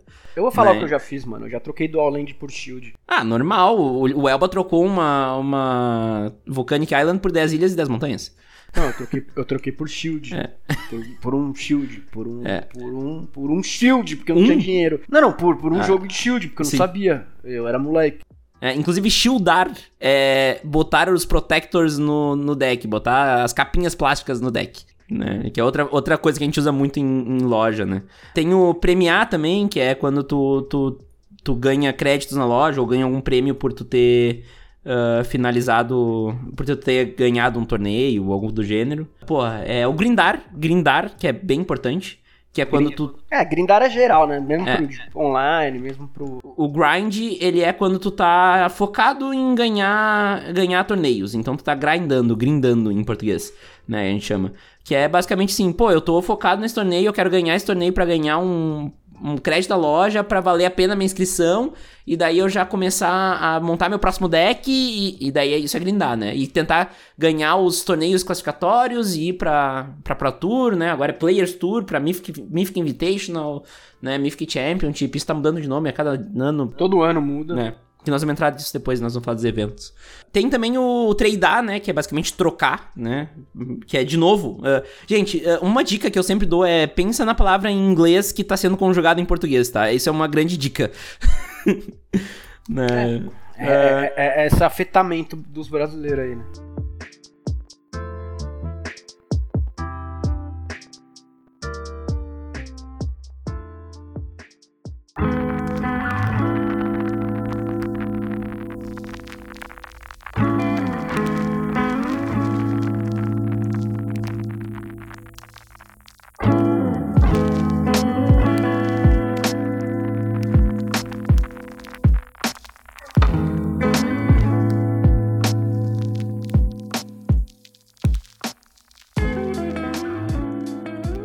Então vamos falar de formato, que a gente falou de formato umas 15 mil vezes agora já no, nos últimos tempos. Os formatos de Magic, eu costumo dizer que são como. Quando tu tem um baralho de cartas normal, um baralho de cartas uh, que tem as naipes, né? Uh, e tu tem um baralho que joga diversos jogos. Então tu pode jogar canastra, tu pode jogar pife, tu pode jogar sabonete, tu pode jogar buraco, tu pode jogar truco. No meu truco não, mas no truco normal sim. No truco Galdério não joga com esse, com esse aí, não, joga com outro. uh, mas enfim, uh, tu tem uma variedade de jogos para jogar com o mesmo baralho. O Magic é como se fosse esse baralho. Com as mesmas cartas, ou com cartas diferentes, mas do mesmo jogo, tu tem diversos mini-jogos dentro do, do, do Magic, né? Então, tem formatos que mudam regras básicas do jogo e tem formatos que só mudam quais cartas são válidas naquele formato. Os padrões, os formatos básicos, são esses que só mudam quais são as cartas válidas, né? Exatamente, cara. E aí a gente pode começar aqui, eu vou começar pelos mais, os, pelos mais jogados para baixo, né? Então a gente Isso. vai começar. Eu acho que o formato mais jogado no mundo hoje é o Modern, né, cara? Porque é o primeiro formato de entrada eterno. Quando a gente diz formato eterno, é formato que. Não rotaciona. Você tem uma, você tem uma rotação mínima ali embaixo, né? Você tem um bottom. A partir de tal, de tal coleção, tá valendo tudo. Então você tem um, você tem um formato base, né? Que é da onde sai. Da onde começa, que aqui no Modern é a oitava edição. E aí, tudo que lançar daí pra frente vai valer. É. Então é um formato que, cara, ele tem cartas muito fortes de mais antigamente, só que a cada nova edição ele pode se revolucionar completamente, como já aconteceu agora com o Oco e tudo mais, que cara, uma carta muda, é, Companion, exatamente, que uma carta pode mudar todo o formato. Aí depois a gente tem o Standard, que é o formato que é mais jogado competitivamente em grandes torneios. Importante frisar que o Standard também é conhecido como T2, que é uma nomenclatura antiga, mas que ficou. Antiga, mas quem é da, quem é da velha é. ainda fala muito T2, né? É, e como ficou, a galera nova tá pegando também, né? Então é um termo que se perpetuou. Eu geralmente só falo T2. É, eu também. E aí, como é que funciona o formato T2? Tipo, todo ano, quatro, quatro coleções de Magic são lançadas e, adicionada, e adicionadas ao formato T2. Aí, ó, ao formato standard. Padrão em português. E aí, uma vez por ano, quando a coleção de outono é lançada, né? Outubro. coleção outubro, que é outono aqui. Não, outono lá. Aqui é primavera. Outono lá, caralho. É. A minha dislexia não me permite falar tudo certo. De boa, de boa. Eu, eu, eu tô aqui. É. Aí quando a coleção de outono daqui, que é de outubro, é lançada aqui, as quatro coleções antigas elas caem. Né? Então existe uma janela ali que fica muita carta, que nessa coleção vira um gangbang, tá ligado? É normalmente de julho a, a, a outubro. Nessa janelinha aí, porque nessa janelinha fica a, a coleção core do ano passado, que é a M alguma coisa, a coleção core desse ano quatro edição do bloco, quatro edição. Mano, vira o caos na terra, sacou? É aí que acontece uns decks mó legal. É, normalmente nessa época é quando acontece um power creep, que a gente chama, outra, outra nomenclatura, que é o pico de, de poder das cartas, né? Que, que é um, o formato tá mais diverso de cartas, né? Tu tem mais oportunidades de fazer coisas diferentes. O Standard tem um tamanho mínimo de 5 coleções e um tamanho máximo acho que é de 9, né? 9, 9. 9 porque são os dois blocos e a core. E os cores, é. Então tu tem, então sempre vai variar de 5 a 9 coleções no Standard, nunca vai passar disso. Então é um bom jeito de pensar o Standard. Antigamente era mais fácil que tinha os blocos que não existem mais, mas antigamente era mais fácil. Aí depois a gente vai pro outro, outro formato que eu gosto mais de todos agora, culpa do Vini, esse desgraçado que acabou com a minha vida. Que eu não jogava isso. Você vê meu primeiro MTGC de dois anos atrás, você vai ver que eu não jogava essa porra. que eu era jogador de standard. Que é o Commander. É, que é o que eu mais jogo hoje. O Commander é o primeiro formato que a gente tá falando aqui que muda regras básicas do jogo, tá? Então, o jogo normalmente, vocês sabem, é um deck mínimo de 60 cartas, quatro cartas de quatro cópias de cada carta, né? Uh, esse, esse 20 de vida, um oponente. Isso são as regras básicas do jogo. O Commander pega isso e vira de cabeça para baixo. Não, não, porque é, a regra básica do Commander é você só pode uma cópia de cada carta. Na minha, na minha época se chamava One of a Kind, hoje em dia virou single. Sempre teve o Highlander também que se chamava, né? Porque só pode ter um, né? É, então. Como é que é que chama? Eu sempre esqueço como que fala, Elder... Elder Dragon Highlander, foi a origem do Commander que... É são... muito feio esse nome, é, cara. EDH a galera chama também, que é, que é uma, o jeito que era antes, que era... Existiam os dragões anciões de Legends, né, que é Nicobolas, uh, Arcade Sabath, Saboth, né? Ah, os, os, cinco irmãos dragões. É, os irmãos do Nico, boss é. que, que ninguém importa. O Chromium, enfim. Daí. N ninguém uh, liga. Antigamente, o formato era. Os únicos comandantes viáveis eram eles. Depois de um tempo, expandiram para todas as criaturas lendárias, o que fez um bem danado pro formato, né? Pelo amor de Deus. E o que que acontece? Tu tem que definir. nenhum desses dragão é bom, velho. é verdade. Ai, ai. Mas eles. O que, que, o que aconteceu? O formato agora ele é o seguinte: tu tem que definir um comandante para começar a construir teu deck. Esse comandante tem que ser uma criatura lendária, ou se tu quiser um Planeswalker, ele tem que dizer na carta que ele pode ser um comandante. Não é todo Planeswalker que pode, são poucos, inclusive. Uh, essa criatura lendária ela vai ser o, o chefe do deck, digamos assim. Ele vai ficar sempre à tua disposição durante o jogo para te jogar e ele vai definir quais cores tu pode botar no teu deck. Então, são detalhes muito, muito peculiares do Commander, né? Eu acho que nós não vale a pena nós entrar muito a fundo. O que é importante falar é que o Commander é um formato voltado para diversão. Tem a galera que joga de forma competitiva, mas o grosso da galera joga voltado para diversão. Né? Eu e o Lierson somos incluídos nessa, né? Toda sexta tem live de Commander no MTGC, inclusive twitch.tv/mtgc, sexta de noite, às 8 horas da noite, quem quiser conhecer o formato. Sexta-feira que vem, para quem tá ouvindo no lançamento, o Lierson vai estar tá lá com a gente. Enfim, o que, que a gente. O que, que a gente fala do Commander? O Commander é o formato que, por exemplo, me salvou de largar o Magic. Eu não ia jogar Magic se não fosse pelo Commander, porque o Commander é um formato super casual e a gente já vai chegar nisso.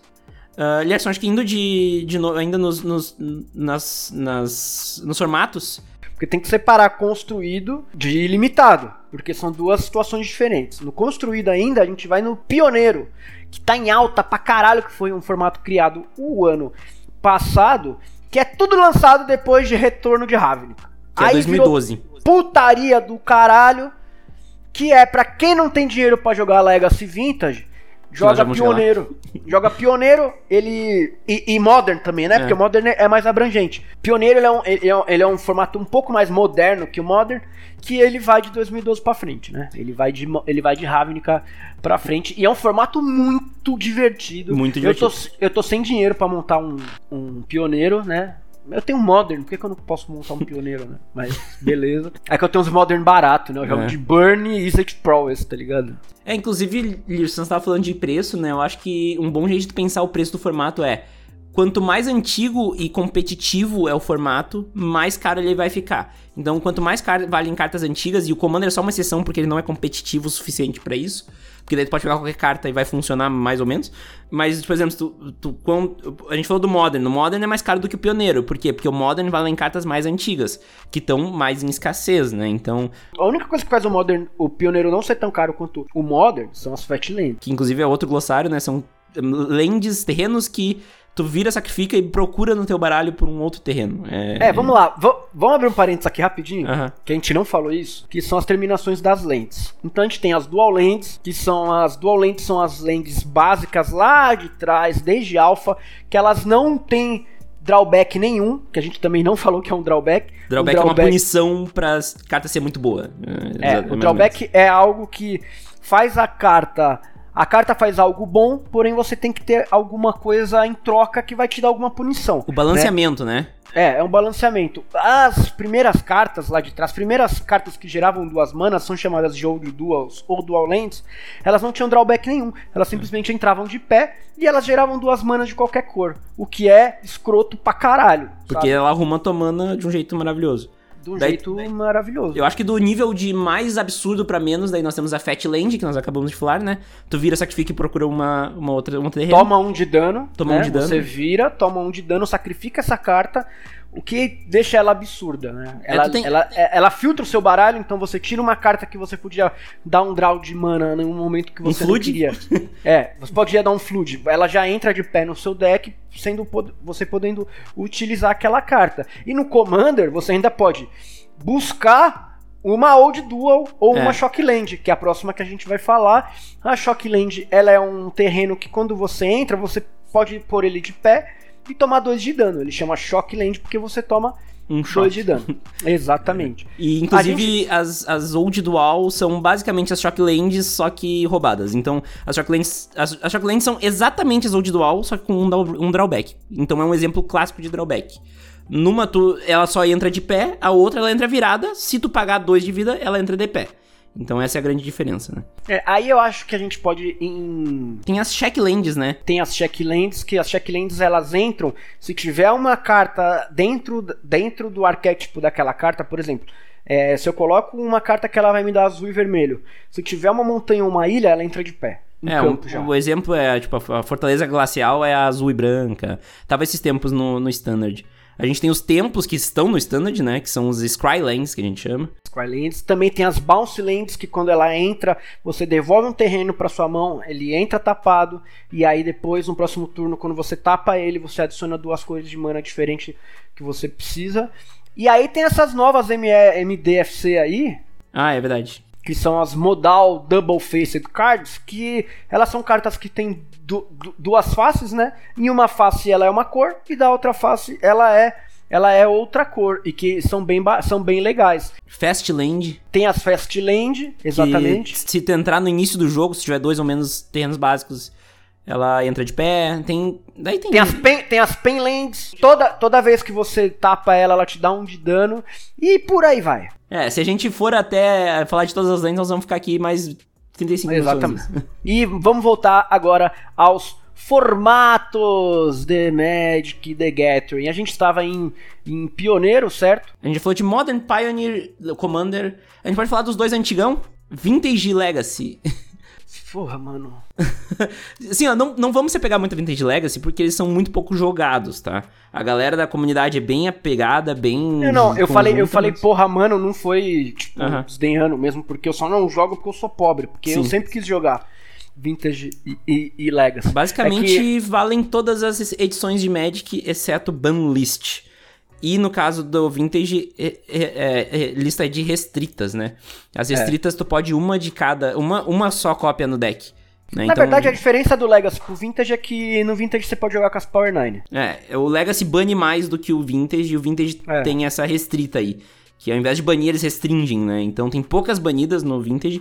Normalmente as, as banidas do Vintage são as cartas que valem aposta, são as cartas que valem destreza, destreza uh, manual. É, é, é, bribe, tá, gente? Pra quem... Não, é, é ante. É ante. É ante, ante, ante, ante. E eu falei Power 9, Vini, eu vou passar ah. rápido.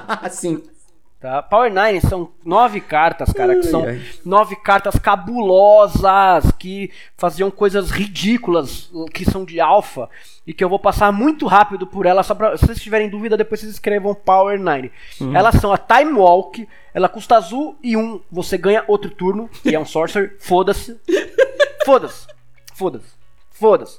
Aí tem a Ancestral Recall, que é, um, que é ridícula, que é custa um azul, instant, ou seja, se usa no passe, você dá um 3 draw ou você força o oponente a dar, a dar 3 draw. Hoje em dia é o jogador alvo compra 3 cartas. Aí tem a Time Twister, que basicamente, mano, todo mundo embaralha e compra 7 cartas, custa 3. Aí a gente entra nas mocks. São 5 mocks, né? Uma pra cada cor. É.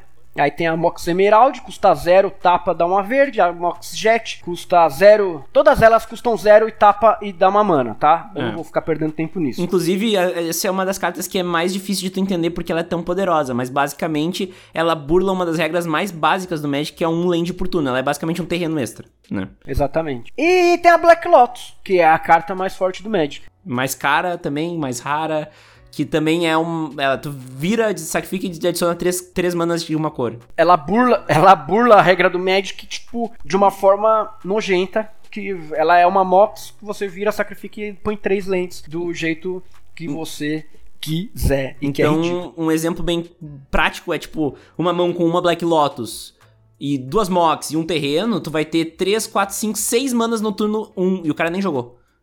Exatamente. é isso que é a força.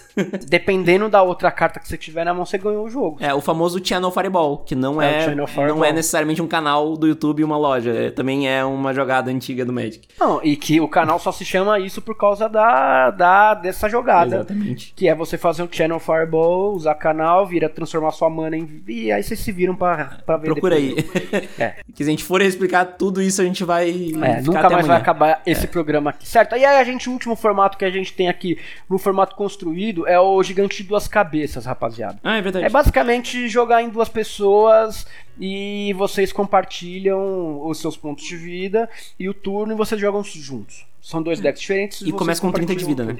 E começa com 30 de vida. Normalmente é gigante de duas cabeças de um formato. Então é gigante de duas cabeças T2, é gigante de duas cabeças Modern, Legacy, Commander, enfim. Inclusive eu quero jogar um mesão de Commander quando terminar a pandemia um mesão de Commander de, gigante de duas cabeças. Legal pra caralho, mano. É, é, é, é, aí começa uma coisa que o Magic tem que é. Gente, desculpa as buzinas, é período eleitoral e eu moro em cidade pequena no centro, tá? É, diversidade, né? É, tu tem, tu tem o Magic um, abre um espaço muito grande para criação de formatos. O próprio Commander foi criado pela comunidade, não foi a Wizards que criou. E isso é uma coisa que mostra muito sobre o jogo. Então, que nem eu tava falando agora, ah, vamos fazer o Gigante das Cabeças mesão de Commander com oito pessoas e quatro times. Que loucura, tá ligado? Mas dá pra fazer, sabe? Então, o Magic é um livro aberto para criar. Então, já, já foi criado o, o, o Tiny Leaders, já foi criado o, o Oathbreaker. São vários formatinhos que são criados pela comunidade. E se tu tiver afim de inventar moda, Tá aí, o Pauper, né? A gente tá falando do Pauper. Não, tem Pauper, lá, lá em Recife, tem a galera jogando Pauper, Commander Pauper, mano. Eu achei muito bacana isso, cara. O Pauper é um formato onde só valem cartas comuns, tá? Então é um formato mais de entrada, mas que tem um power level, um nível de poder absurdo. Então valem cartas da história inteira do Magic. E na história do Magic se imprimiu muita carta roubada. Então é basicamente isso, tá? Então é, é, só vale as comuns, daí tu vai pensar assim nas comuns de hoje em dia Algumas são impactantes, outras, mas o grosso não. Mas tu vai olhar pro passado, tu tem cartas absurdas que valem no Pauper. E o Pauper é um formato com uma comunidade muito única. Tem um MTGC, se eu não me engano, é o episódio 6 dessa temporada, da quinta temporada, que fala mais sobre Pauper, inclusive para quem quiser dar uma olhadinha no formato e entender um pouco mais. Que para quem tá começando e quer um formato eterno e barato, é uma boa saída, porque um deck de Pauper competitivo vai girar em torno de 300 a 500 reais. Tá, não estamos falando de Magic, tá, gente? É caro mesmo. Tá? Magic é um luxo. Se quer jogar de graça, tem o Areninha que vai dar de graça É, e acabou. isso aí. Exatamente, infelizmente. Mas não é pay A galera fala que é pay to win, né? Mas não é pay to win, cara. É, não, não é não, não é não. Eu tenho muita carta rara e eu, eu tomo vários cocos. Senhor, senhor André Manente foi ao mítico gastando zero reais em menos de um mês. É isso aí. Exatamente. Ah, Então vamos lá, vamos pro limitado agora. O que que é o formato limitado? O formato limitado é onde você não traz as cartas da sua casa, é onde você vai na lojinha ou você compra uma caixa na sua casa e vocês abrem na hora as cartas e usam a sorte e montam o deck com o que sair na hora, certo? É, eu acho que ele é os formatos mais ah, definidores de, de habilidade, né? Porque tu tem que ter habilidade de deck building e habilidade de jogo. Então, são duas habilidades que são até um pouco distintas, né? Tu vai ver um time de Magic que tem sempre um cara pra fazer deck building. Por quê? Porque é uma habilidade muito única. Então, nesse momento, tu vai fazer um deck com o que tu abriu. Tem um pouco de tempo mais sorte, né, do que o normal. Mas ao mesmo tempo, tem muita gente que pega, ah, pega uma série de cartas muito, muito ruins e consegue ganhar muitos torneios. Então ele é muito intensivo em habilidade, né? Normalmente, esses, esses formatos. São muito bons pra aprender e formar coleção. Eu sempre sugiro isso pra quem tá começando. É, então. Porque isso daí demora, né, cara? É. O bagulho. Fazer uma coleção não é fácil. Às vezes você. Você pode você mesmo bancar. Ah, eu quero todas essas cartas aqui, mas você não quer abrir em casa vendo TV. Uhum. Aí você chama os seus amigos em casa, faz o draft e devolve minhas cartas aí. Inclusive, Valeu, valeu, valeu. os boosters são feitos pra isso, tá? São feitos pra draftar e não pra simplesmente abrir. É basicamente isso. O draft, então, nós já falamos, é o formato de escolha, digamos assim. Tu vai ter três boosters fechados, tu vai abrir um, vai olhar as cartas que tem nele, vai escolher uma delas pra botar no- no- na tua piscina de oportunidades, né? A pool, que a gente chama. Que é as cartas que tu tem, ah, que tu tem pra fazer o deck. Tu vai escolher uma carta e vai passar as outras 14 pro próximo coleguinha da esquerda. E daí tu vai receber do coleguinha da tua direita mais 14 cartas. E daí tu vai olhar as 14 cartas que chegarem em ti, vai escolher uma e vai passar pro coleguinha da esquerda. Da, da, da esquerda. Isso até terminar o primeiro pacote. O segundo pacote tu vai abrir, vai fazer o mesmo processo, só que ao invés de passar pra esquerda, tu passa pra direita e tu recebe da esquerda. E no terceiro pacote tu volta a passar pra esquerda. Então ele é um formato que ele tem muita habilidade envolvida, porque tu tem que tentar entender o que que os coleguinhas estão fazendo pra te basear as tuas escolhas em o que tá mais aberto ou o que tá mais disputado, né? Então as, ah, as cores mais abertas costumeiramente vão ter as cartas mais poderosas à disposição, né? Não, fora que você tem que, às vezes, mano, fazer um pique só pra fuder alguém que você já se ligou que o maluco tá Exatamente. começando a pegar coisas de alguma cor, que pode te ferrar e tal, velho. Às vezes você tem que fazer um pique que você nem quer. Ou, sei lá, se você for muito greedy, que Uhum. é uma coisa que a gente também fala que quando você quer ganhar muito e pode fazer uma bosta. É, você às vezes abre o primeiro booster, mas aí a primeira carta é uma carta que você tá precisando lá na sua Uhum. casa. Mas ela vai ser uma bosta pro seu draft. E aí você tem que pegar a carta, foda-se. É, a gente tem aqui nomenclaturas novas, que são nomenclaturas exclusivas do formato. Que, por exemplo, pick é a escolha. E daí tu tem o hair picking, que é escolher a rara porque ela é uma rara e não porque ela é boa. tu tem o corte, que é quando tu pega uma coisa do outro. E tu tem uma outra nomenclatura que é muito famosa, que é o P1, P1, P1, P2, P1, P3, que é pack 1, pacote 1, pique 1, pa- escolha uma. Pacote 1, escolha 2, pacote 1, escolha 3, que é pra te falar de estratégia de draft, né? Então, é algo mais avançado, mas é legal já saber. Ah, outra coisa importante, formatos limitados, em geral, todos os formatos limitados, o limite de cartas no deck é de 40 e tu não tem limite de cópias. Então, se tu conseguir draftar 15 cartas iguais, tu pode jogar as 15. Não, o que vai ser muito engraçado agora nesse Commander Legends, né? é, Porque exatamente. Vai ser o exatamente. primeiro formato aí que a gente vai poder fazer um draft de Commander. E vai poder ter cópia. Vai ser um Commander com cópias. E Exatamente. Isso vai ser exatamente. 60 cartas também. bem. É, isso vai ser bem engraçado, cara. Vai ser bem da hora. E daí tu tem o selado, que é a outra opção, que é a opção do pré-release, que é um formato, um, um evento que a gente já vai falar, mas é um evento que eu indico completamente para quem tá começando. O, pré, o, o, selado é, tu abre seis cartas, seis, seis boosters, e essas cartas tu monta um deck. Então não tem toda aquela dinâmica de tu entender o draft, saber quem que, o que, que cada um tá pegando, tentar cortar, né? Não, o que tu abriu é teu, te vira. Se né? vira. E, e, cara, é o formato que muita gente volta a jogar Magic às vezes porque. Não tem coleção, Não né? tem coleção, mas gosta de jogar, é habilidoso, é alguém que tá um tempinho fora do, do formato. Eu mesmo voltei a jogar Magic há alguns anos, há três anos atrás, em Ravnica, porque eu tinha saído uhum. em Tarkir. Parei, falei, vai tomar no cu, não aguento mais, só tomo coco. Aí fiquei meio. Fiquei meio. igual o Vini. Só que o Vini achou o Commander. Eu na época tinha é. preconceito. Aí eu voltei agora há pouco. Voltei. Uhum. Logo depois de Xalan, voltei. E voltei pior que nunca. E é bom porque tu joga um selado, por exemplo, tu não. Tu vai aprender muito, porque o selado ensina muito de deck building, de card advantage, tudo aquilo que nós falamos anteriormente.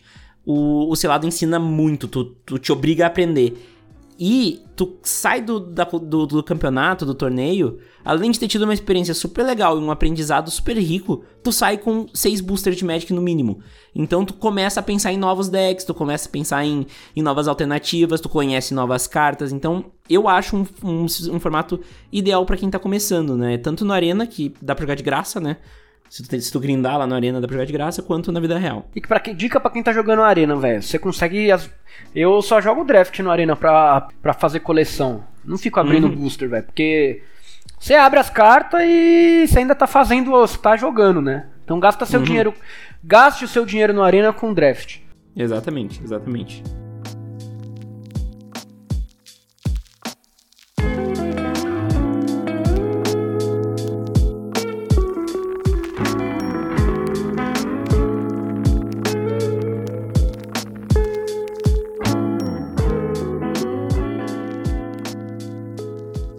Eu acho que nós falamos dos formatos, então, né? Eu acho que a gente pode passar pra parte. Vamos falar de. Eu acho que dentro dos formatos a gente pode separar eles em competitivo e casual. E não é um formato que é competitivo e casual, mas cada, cada formato pode ter um approach, uma pegada casual ou competitiva, né? E alguns formatos são feitos pro competitivo e outros são feitos pro casual.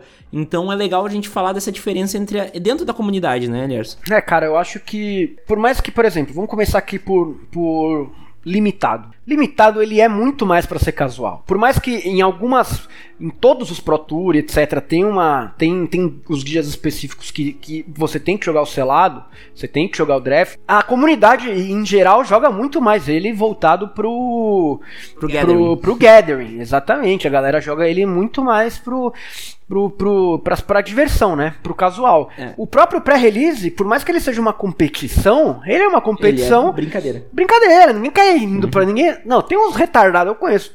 Eu conheço tem, uns malucos que. o sofá é branco, ganha.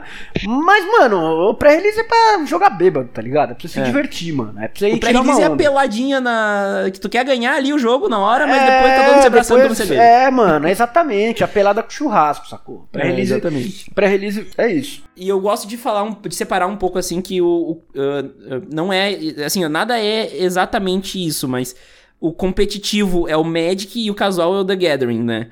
Então, no casual tu tá focado numa experiência social, lógico que tu vai tentar ganhar, tu vai jogar Magic para isso, mas o foco é o social. E no competitivo o foco é no Magic, é, é, a diversão é os desafios intelectuais do jogo. Não, é ganhar, é você sentir, é você ser foda, você, caralho, eu sou brabo nesse bagulho, mano, eu sou zica, eu consegui isso daqui, tal coisa que eu nunca atingi, né? Eu sou um péssimo competidor, mesmo amando competição, velho. Eu amo, é. amo competição. Já tentei, mas eu já me eu já a, a maturidade mostrou que eu nunca vou ser um bom jogador competitivo, tá ligado? E daí a gente vai pro casual, né? É, agora eu tô feliz jogando meu casualzinho. Porque eu me dou bem. Então, assim, eu ganho os Tu pode jogar Modern casual, tu pode jogar Pioneer casual, tu pode jogar tudo casual. Só que, ah, a gente não falou do mesa de cozinha, né? Que é o formato. Uh, o formato vale tudo gurizadinha na mesa de cozinha de casa jogando, né? É o formato Mas... foda-se. E esse é o formato mais casual que existe, né? Então tu tem formatos voltados para casual, que é o Commander, o limitado, o, o, mesa de cozinha, e tu tem formatos voltados para o competitivo, que são esses outros formatos oficiais, entre oficiais, aspas. Né? Oficiais, né? que é padrão, é. Modern, Legacy, Vintage, Pioneer. E é isso. E Pauper. E Pauper, é. Que Pauper não era oficial, né? É, até agora, até pouco tempo, ele era só do, do Magic Online. Mas a gente tem então essa divisão, mais ou menos. E de novo, repito, não que tu não possa jogar Commander competitivo, limitado competitivo, ou os formatos normais de forma casual. Muita gente joga Pauper casual também. Mas o grosso da comunidade desses formatos tu vai ver nessas linhas aí. Em 10 anos, ninguém mais joga competitivo, só Pro, e o resto é só Commander. Então, se você estiver ouvindo daqui 10 anos, ou você é Pro ou você joga Commander. Commander já é o formato mais popular do Magic, né? Então. Vamos falar então de produtos, Lierson, porque eu acho que a galera se perde, né? Porque, até porque a gente tá um pouco perdido, porque mudou muito a, a linha de produtos do, do Magic, né? Mas é importante saber, né? Porque a gente, agora a gente tem três tipos de booster, quatro tipos de booster. O que é uma né? Antigamente loucura, era um só. O que é uma loucura retardada esses boosters. É. Antigamente todos os produtos que eles separam agora para pegar o seu dinheiro, aí vem tudo no mesmo booster. É. Agora não, agora eles separam para quanto mais dinheiro você puder pagar, mais as chances de você tem de achar o negócio. Eu, eles estão errados? Óbvio que não. Se eu fosse milionário, eu só compraria eu só compraria Collector os Collector Booster. Que eu já é. sei que vai vir o que eu quero. Nem, nem, nem que não seja o que eu quero, mas é lindo, né? É lindo. Então, é lindo. então o que que acontece? Nós temos o, o, booster normal, que eles chamam de Draft Booster agora, porque justamente é um booster feito para draftar, né? Não para abrir por abrir, mas dá pra abrir por abrir, é divertido pra caralho, Não, eu gosto. E é aquilo, as cartas do Draft Booster e a do Collector Booster, vocês jogam elas igualmente, elas são as mesmas cartas. A diferença é só perfumaria, né? É. Então o que acontece? O Draft Booster é o draft normal, é o booster normal que a gente tá acostumado, uh, quem joga mais tempo tá acostumado, que é 11 cartas comuns, 3 cartas incomuns e uma rara ou mítica com um tokenzinho no final. É isso. E agora, né? e agora tem umas cartas velhas também que vem sem querer aí, né? Não, mas aí é no set booster. Ah, é no set booster, é verdade, é verdade. o set booster é o booster de coleção, que é um booster feito para apresentar a coleção. Então ele vem perfumarias juntos, são 12 cartas ao invés de 15. Ele vem com uma carta de arte que pode ser assinada, ele vem com cartas antigas que vem junto em forma aleatória, ele vem com umas foils bonitas, então ele é uma, uma experiência diferente, né? Daí tu tem o, o booster de colecionador, o Collector Booster, que é o booster que vem só perfumaria, vem um monte de carta brilhosa, vem carta com arte especial, vem carta uh, mais rara do que o normal. Vem um monte de bosta que brilha e a que é. você tá buscando não vai vir, mas vai vir uma bosta no lugar dela que brilha. É, e que é bonito pra cacete. e daí tu tem os, os boosters temáticos que são voltados para iniciantes, mas eu não indico comprar. Eles são boosters mais caros por ter muitas cartas, mas ela só vai ter uma rara mesmo. Então normalmente não vai valer o dinheiro e vai ser cartas bem nada a ver, assim, é não faz que, muito é sentido. É pra quem não tem book, né, cara? É, book, exatamente. book, book, book, fala que, que, que book. Book é um grosso de carta que tu tem guardado dentro de uma caixa pra montar deck, fazer, fazer volume em deck. Pra fazer Commander, fazer, hoje em é, dia. É, fazer Commander. e daí, tá, esses são os quatro boosters. Daí tem o Bundle, que é o antigo Fat Pack. Pra quem tá voltando, é o antigo Fat Pack. Uh, que é uma caixa super boa para guardar seu, teu, teu book. É a melhor coisa teus, que tem teus pra guardar o seu book, é isso aí, mano. E ela vem com 10 boosters, um dado e lentes básicas, se um eu não me engano. Um dado de 20 lados que é conhecido como Spin Down, que esse dado não é recomendado para jogar RPG, porque os números são é. um do lado do outro, então não o RNG dele não é legal. Pra contar a vida ele serve, é, né? É. Pra, pra fazer a conta de, contar de vida. Daí tu tem as caixas de booster, né? Que são vários boosters juntos. Tu tem o kit de pré-release, que é um kit que vem com as coisas prontas para te jogar um pré-release, que é um formato, é um, é um evento selado. Então vai vir seis boosters da coleção, mais uma promo, que vai ser uma carta rara brilhosa com a data do pré-release estampada nela. Cara, eu não sei porquê, mas eu tenho, eu tenho a impressão que uh, os boosters que vem pré-release set tem coisa melhor, velho. É algo, eu também tenho essa é impressão, é mas eu acho que é só loucura. É algo meu, é algo meu. eu, eu, tirei, eu, já, eu tirei na mesma edição Garruk, Oco, lá no, no Pro Tour. No, ah, eu não sei mais os nomes dos eventos. No GP. É, muda todo dia essa é, porra. A gente vai falar depois. Não é GP, depois. não é GP, é Magic, é Magic Fest, Fest, tá vendo? Uhum. Enfim, e daí de produto depois tu vai ter os acessórios que eu acho que não vale a pena a gente entrar aqui, mas é protector, pasta, enfim, daí vai do teu, né? Playmat, tapetinho para jogar em cima, enfim. Eu mesmo, a gente, jogador de Magic, não usa, não usa mousepad, a gente usa playmat para usar uhum. mouse. Bom, falando, falamos dos produtos, eu acho legal então falar dos eventos, você tá falando agora. Os eventos, eles estão num momento um pouco confuso, né? Porque até pouco tempo atrás a grade de eventos era muito padrão e eles mexeram há pouco tempo e mexeram de novo. Então tá uma confusão. Mas basicamente, eventos pra nós, réis mortais, que não somos pro players. Vamos, vamos do maior pro menor, vai. Pode ser. Era. Magic Fest. Era dois Magic Fest no ano. Um no primeiro semestre, um no segundo semestre. Às vezes um, né? É. Variava. Um Latam, que a gente que tava organizando ainda, esse Latam, ele Uhum. era mais no final do ano. E aí tinham os pré-releases, que são quatro no ano. Tem os Pro Tours Qualifiers, Os, qualif né? os PTQ, PPTQ. Daí, não, vamos lá. O, os, os, o que, que é o Magic Fest? O Magic Fest, eu já vou dizer pra vocês, quando terminar a pandemia e marcarem de novo o Magic Fest São Paulo, se marcarem, e vamos torcer que marquem, é o evento ideal pra todo jogador de Magic estar. Eu sou do Rio Grande do Sul, eu vou pra São Paulo toda vez que tem, porque, Porque lógico, não- né, não tem como dentro das perder. condições, mas é porque, assim, é um evento gigantesco, Tinha até separado sua cama já, lá em casa. eu ia ficar lá no, no quarto do Miguelzinho antes do É. Miguelzinho nascer. Foi na semana, na semana do evento. Foi eu na foi semana, foi na semana, foi muito triste, velho. Perdi minha passagem. É. Mas enfim, o que que é o Magic Fest? O Magic Fest é, um- é basicamente o parque de diversões do jogador de Magic, tá? Ele nasceu como um torneio gigantesco, que é o torneio ah, livre pra entrar, né? Que tu não precisa de pontos profissionais pra entrar, que mais vale, né? Ele dá premiação em dinheiro, em dólar, ele é gigantesco, dá vaga pra torneios maiores, e ele serve como uma porta de entrada pra muito jogador. Só que tem espaço pra todo tipo de jogador de Magic. Por quê? Porque dentro desse super torneio foram criados várias atrações laterais, né? Então tem artista de carta de Magic que vai lá pra assinar e é maravilhoso conhecer os artistas, eles são super atenciosos. Pô, eu conheci o RK Post, mano. Ele fez todas as cartas da minha infância, É, o mano. RK Post, teve o, o Steve Argyle, né? O John Avon já veio pra cá, então. O John Avon, o maior, ar- maior desenhista de montanha do mundo. Exatamente. Você chegar na casa dele, deve ter só montanha desenhada na parede. mano.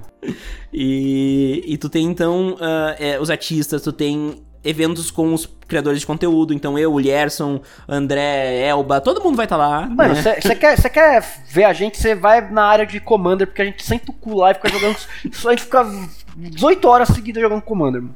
Exatamente. Eu não, porque eu ainda, eu ainda jogo uns. Eu ainda jogo um- uns Eu jogo uns limitados também. Eu jogo uns competitivos lá. Esse ano aqui eu joguei Standard. Só pra passar É. raiva. Eu jogo limitado normalmente. Então tu tem, tu tem, ah, tu tem os side events que a gente chama, que são os eventos laterais, que são torneios mais casuais que tem de tudo, tem de todos os formatos, tem com muita premiação, a premiação é sempre muito boa nos, nos GPs, nos, nos- GP é o nome do evento principal, tá? É o nome do, do co- torneio gigantesco, que fica dentro do Magic Fest. Nesse último aqui de limitado, eu, eu e o Gustavo, a gente grindou uma, uma caixa, pô, de É Eldraine. fácil. É fácil conseguir uma caixa. Então, assim, tem jogo de Commander casual o tempo inteiro. Tem draft. Se tu juntar oito pessoas, ou se tu tá sozinho, tu chega lá e diz, ó, eu quero jogar um draft. Eles vão te dar um bip, quando fechar oito pessoas, vai apitar o bip, tu vai lá e joga. É maravilhoso. Maravilhoso. Então, esse é o Magic Fest.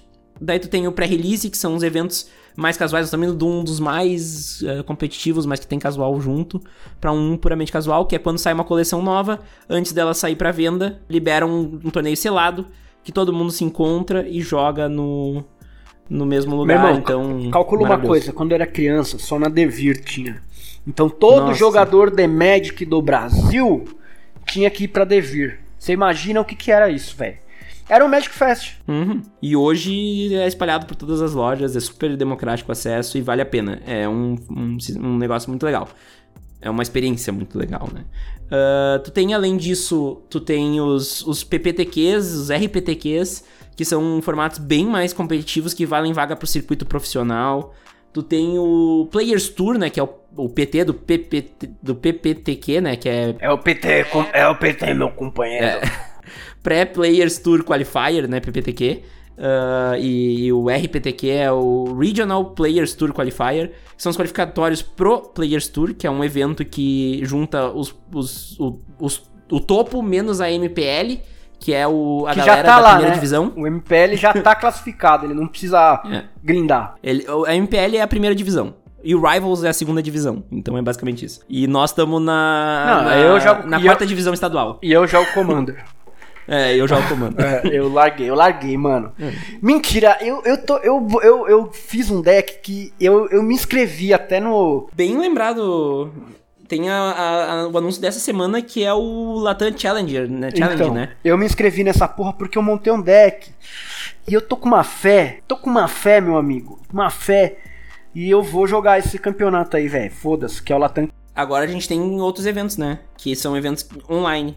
Então, mas eu lamento informar que vocês só vão ouvir sobre o Latam Challenge porque já acabou as vagas. Então... É, verdade.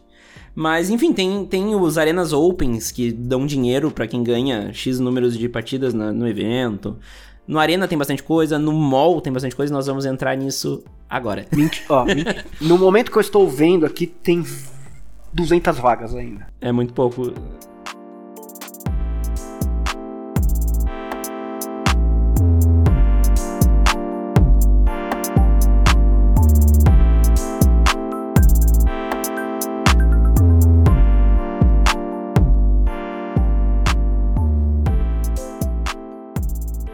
Bom, Lerson, acho que a gente já falou de glossário, de formato de. Mano, a gente já falou de coisa pra caralho, né, velho? É, mas assim, como que se joga Magic, né? Porque a gente tem hoje uma variedade grande de, je de jeitos de jogar. E que bom que existe essa variedade, porque faz o Magic ficar mais acessível, né? Então, a gente tem as plataformas online tem a, e tem o tabletop, né? Então, começando as plataformas online, que é o que vai ser usado hoje em dia, né?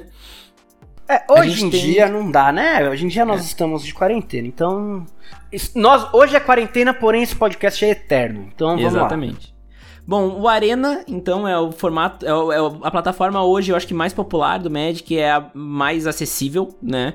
Que ela realmente pode ser jogada de graça e não é eufemismo, não é exagero.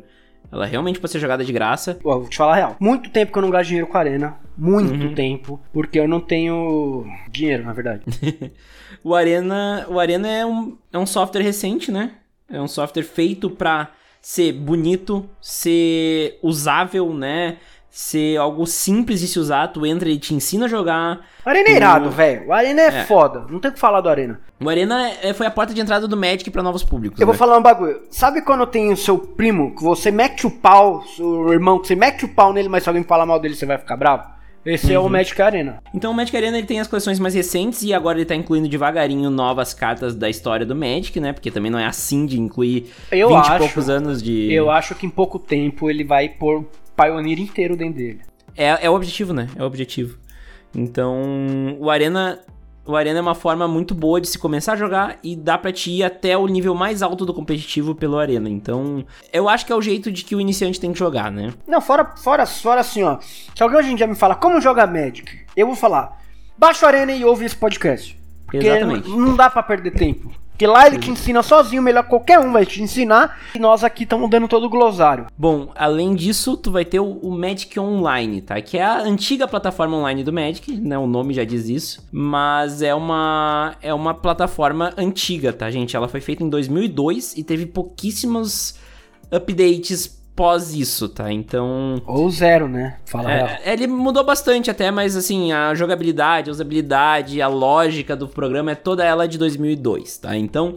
Uh, tem gente que fala que parece um Excel, parece um programa de Windows 95. Não, e, podia, e podiam dar uma, só um tapinha, cara. Por mais que o Arena hoje seja o foco, porque uhum. ele é o único lugar que você joga todos os formatos, né, cara? Exatamente. Eu costumo dizer que o Arena é um jogo que dá para jogar Magic dentro dele. E o Mall é um simulador de Magic. É, Porque as cartas custam dinheiro, então para te comprar uma carta tu precisa de dinheiro, né? Dinheiro mesmo, dólar no caso. É, elas né? custam em média o quê? Três vezes o valor da carta? Não, mas é bem barato, vou te dizer que é bem barato. Tem muita carta de centavos lá. Muita carta de, tipo, meio centavo, que isso é outra coisa que existe no, no, no mall, tá?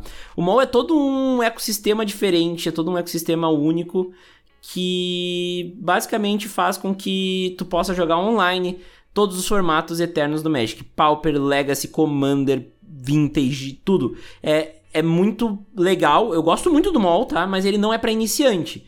Ele com certeza não é um ambiente bom para iniciante. Então, assim, uh, se tu tá começando, é, é, arena neles e vai tranquilo Tchau. na arena. E não, não porque você vai, você vai ser engolido lá. É, o mall, inclusive, pra te entrar, precisa pagar 5 dólares. Então. Dólares? Né, hoje, com 6 reais o dólar, não que tá é, muito Que é um Monza então... hoje em dia.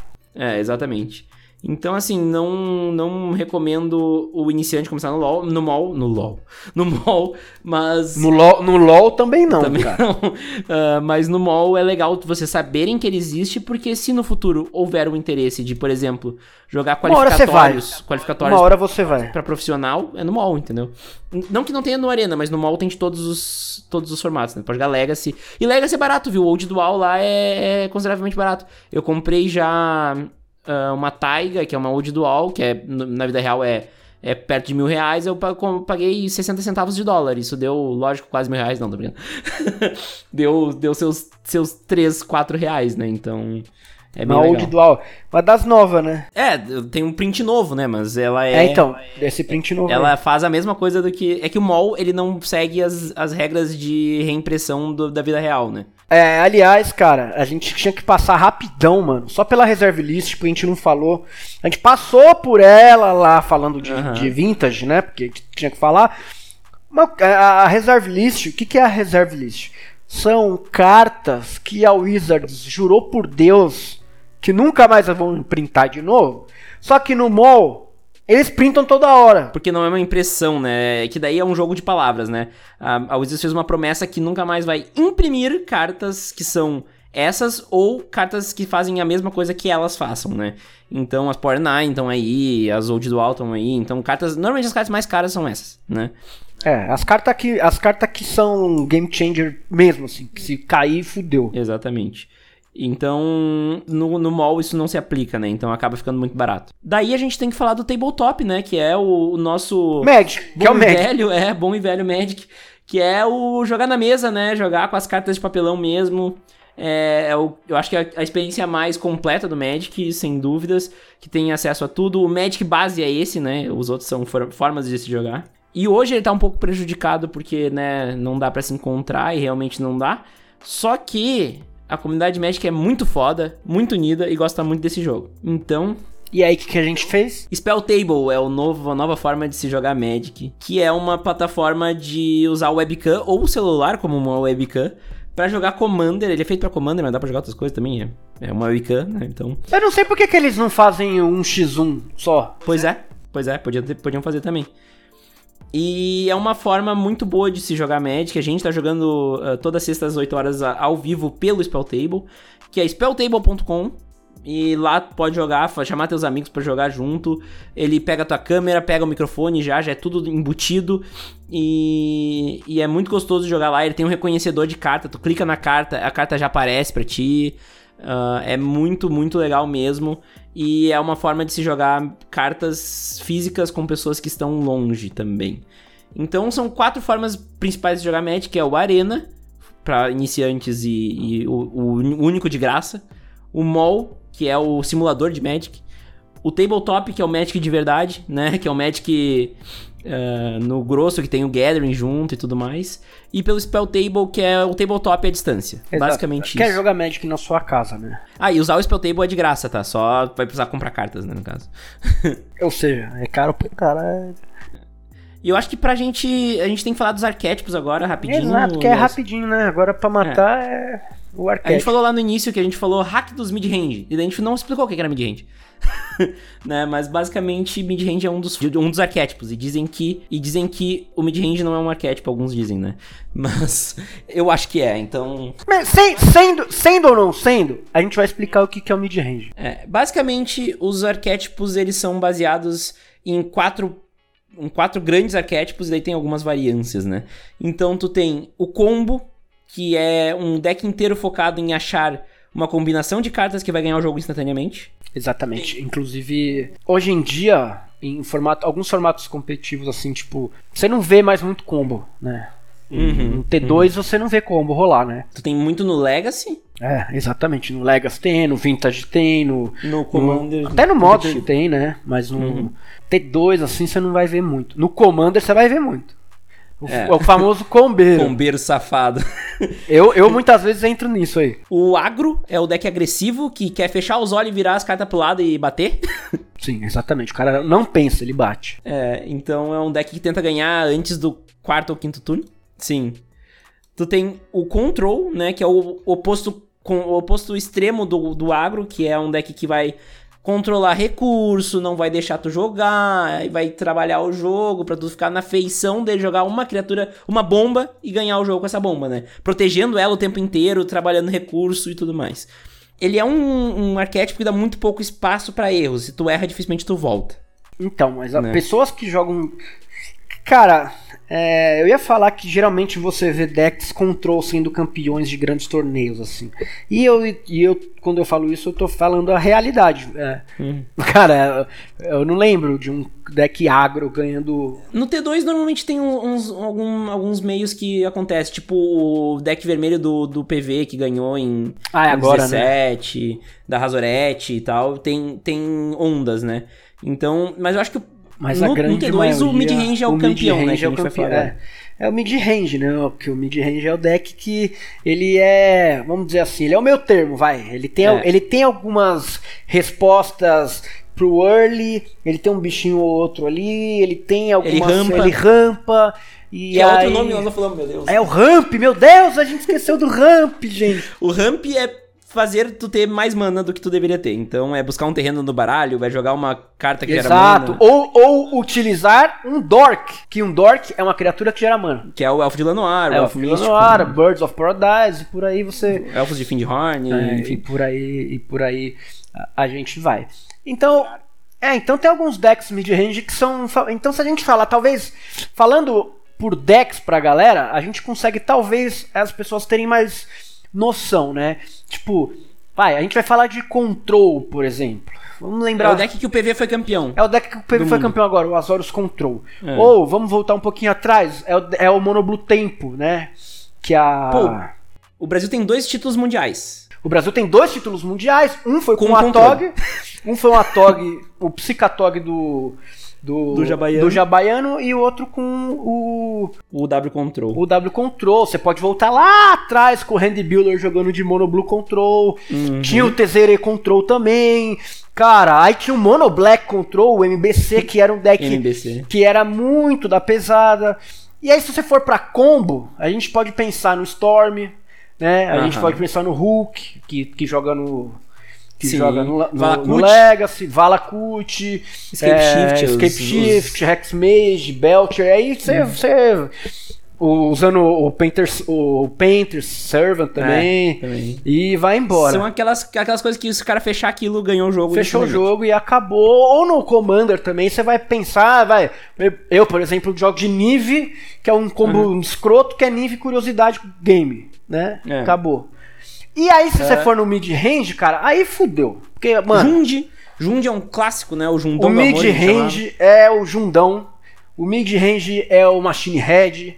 O mid-range é o, o Abzan de 2015 lá, que o Saporito ficou top 4 no Pro Que era Tour. brabo. Tronzão, caralho. Tronzão é mid-range. É. O Brazilian Whip também, que é um antigo deck que reanimava a coisa do Grave, mas ele era todo mid-range. O, o mid-range Sky com Sphinx Revelation.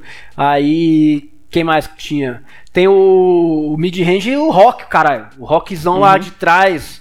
O velho, o rock. E que o é o mid-range, ele tem um, um plano de jogo muito claro, que ele rampa ele rampa. Ele tem resposta para é, tudo. Para tudo. E ele, ele faz uns bichão.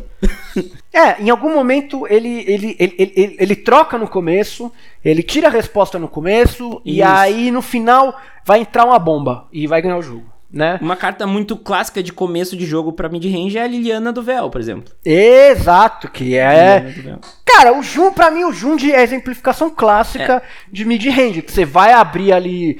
Você vai abrir com, com. Raio, Fatal Push. Fatal Push, o verde lá, o bicho é. verde lá, o. É. Entra de Goif, depois você mete Liliana, hoje em dia com Rain Six e tal. Uhum. E aí por aí.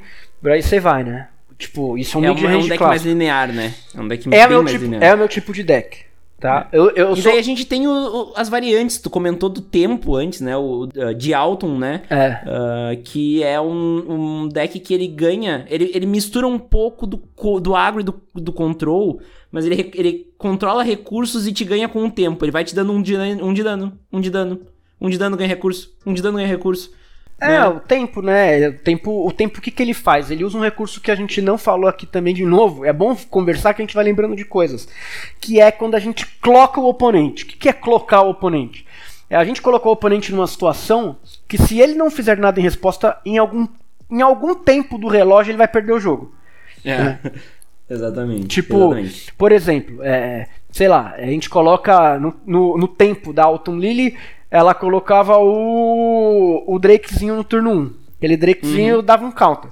Todo turno, no começo do turno, ele não incomoda ficar dando um de dano, um de dano, um de dano. Só que se você não responder aquele bichinho logo, em algum momento vai entrar o vai, vai entrar o Jin, Aham. bomba, e aí você não vai ter como responder ele mais, tá ligado? E é legal porque pra te matar o, o bicho, tu vai ter que passar por vai ter que passar por diversas coisas que o, o, o tempo sempre tem resposta, né? Então ele vai proteger esse bicho, ele vai né? É, ele vai proteger, ele vai ter coisinhas, tipo, se ele tiver três mana de pé, uma, um mana vai ser um instante que vai dar hexproof pro bicho. O outro É. mana pode dar bounce. O outro mana pode. é, pode dar bounce no seu bicho, pode tapar seu bicho, pode Uhum. dar counter no seu bicho. É. Porra, é, é- Jogar contratempo é foda. É Daí chato. tu tem, tu tem um outro arquétipo que é ah, um semi-arquétipo, né? Que é o Stax, né? Que a gente falou antes, que é um, um deck de taxa, né? Que, tipo, ah, tu quer me atacar, É, o- tem que pagar. é o pedágio, Tu quer né? ter- deixar teus bichos em campo, tem que pagar. Tu quer... né? Tudo isso pensado... em- Tabernáculo é uma carta muito... é Tabernáculo de Pendrel Ve- Veil. Pendrel Veil, é. né? É, dentro, Ah. dentro dos. Dentro dos. Que nem dentro do agro, você tem diversos tipos de É. agro, tá ligado? O Tipo, beatdown, Você o tem o beatdown, você tem o burn, você tem o sly, você o pode. Red Deck Wings, né? É, você vai, você vai batendo, você tem. O Stax é uma forma de control. O Stacks É. é. um control, dentro do control você tem várias formas de control, tem control agro, se você jogar com um, um, um, com um control burn, tá ligado? Um counter burn, ele é um control agro, um wizard counter burn, sacou? Sim. E é um pouco tempo também. Não, ele é tu, ele é os três, né? Você dá, você toma burn, você toma counter, você não joga. Mas enfim, se a gente. É como a gente falou antes, né? O Magic é muito nuance. Então, se a gente ficar aqui falando de. De todos os arquétipos detalhados, a gente vai ficar aqui até amanhã, então É, vamos. Uma coisa que você só vai descobrir, gente, jogando muito Magic. Eu É. sei meu tipo de deck porque eu joguei Magic muito na minha vida. Quando eu era mais criança, eu gostava de jogar com beatdown, beatdown, beatdown. Fires of Yavimaya, né? Beatdown. gostava Eu só jogava de jogar RG Beats. Plau, plau, plau, plau. Aí depois eu fui pro o G-Magnus, que ele bate, mas controla. Hoje em dia eu jogo de mid. Hoje em dia eu sou jogador de. Ou eu jogo de counter burn, ou eu sou easyteiro. Na verdade, assim, a cor que eu mais gosto é easy, só que pra competitivo eu jogo só de Golgari. Por quê? Pra mim, nenhuma cor tem tanta resposta. E... Ou é Golgari, ou é Jund, ou é Sultai. Ou Sultai. É, ou é Sultai, é ali. Porque pra mim ninguém responde tanto quanto essas duas cores, tá ligado? E aí depende do meta. No meta de hoje eu tô jogando de. Eu tô jogando de Golgari. Puro, puro e simples. O, o, o, o Rock de hoje tem resposta pra tudo que tá rolando no meta. Quando tava rolando o Dolinho, não tinha. Aí não tava muito osso. E eu não gosto de, eu não gosto de jogar muito com três cor, porque no competitivo nunca vem, nunca vem a terceira cor. No- lá no GP eu joguei de sultar e eu me fudi porque toda hora não vinha zilha eu tomava no cu. Então, gente, joga de duas cores e seja feliz aí. Então, assim, pra finalizar, ah, primeiramente, a gente falou de trilhões de coisas, é o que o Lierson falou, tem que jogar. Ouve isso aqui, anota as ideias. Tem dúvida, chama a gente no Twitter. Marca o Lierson, me marca. Meu nome é mais difícil, é Vini Weitzman. Mas o Lier, marca o Lierson, Lierson me marca. A gente conversa. Exatamente, Ah, cara. Não tem nada que a gente a gosta gente- de falar mais do que Magic aí. Eu, Magic Exatamente. e comida, vocês me marcam aí que nós troca ideia. São duas horas de bruto agora. Mas, velho, mas é o guia definitivo do, Exatamente. do Magiqueiro das Galáxias. Então, E é isso, gente. É, O Magic é um, é um jogo muito personalizável. Eu acho que é uma das coisas que eu mais amo no Magic, é isso. Então, o teu jogo, quem faz é tu. Então, ah, pega esse conhecimento, bota em prática, abre o Areninha, vai jogar, joga ouvindo a gente, né?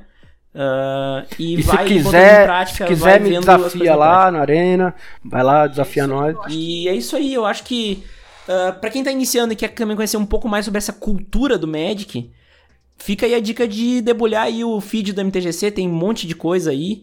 Ah, o MTGC não exige um conhecimento muito grande de Magic pra ouvir, Ah, então tem mais de 120 episódios aí pra vocês curtirem. O Lierson no Twitter tá sempre ajudando muitos novatos também, então quem quiser chamar o Lierson no Twitter pra tirar dúvida também. Exatamente. E eu acho que é isso, né, Lierson? Pô, cara, exatamente. Quem quiser ver mais coisa aí, fala com gente, ouve o MTGC aí, procura alguns criadores de conteúdo na internet aí que fazem um puta de um trabalho da hora.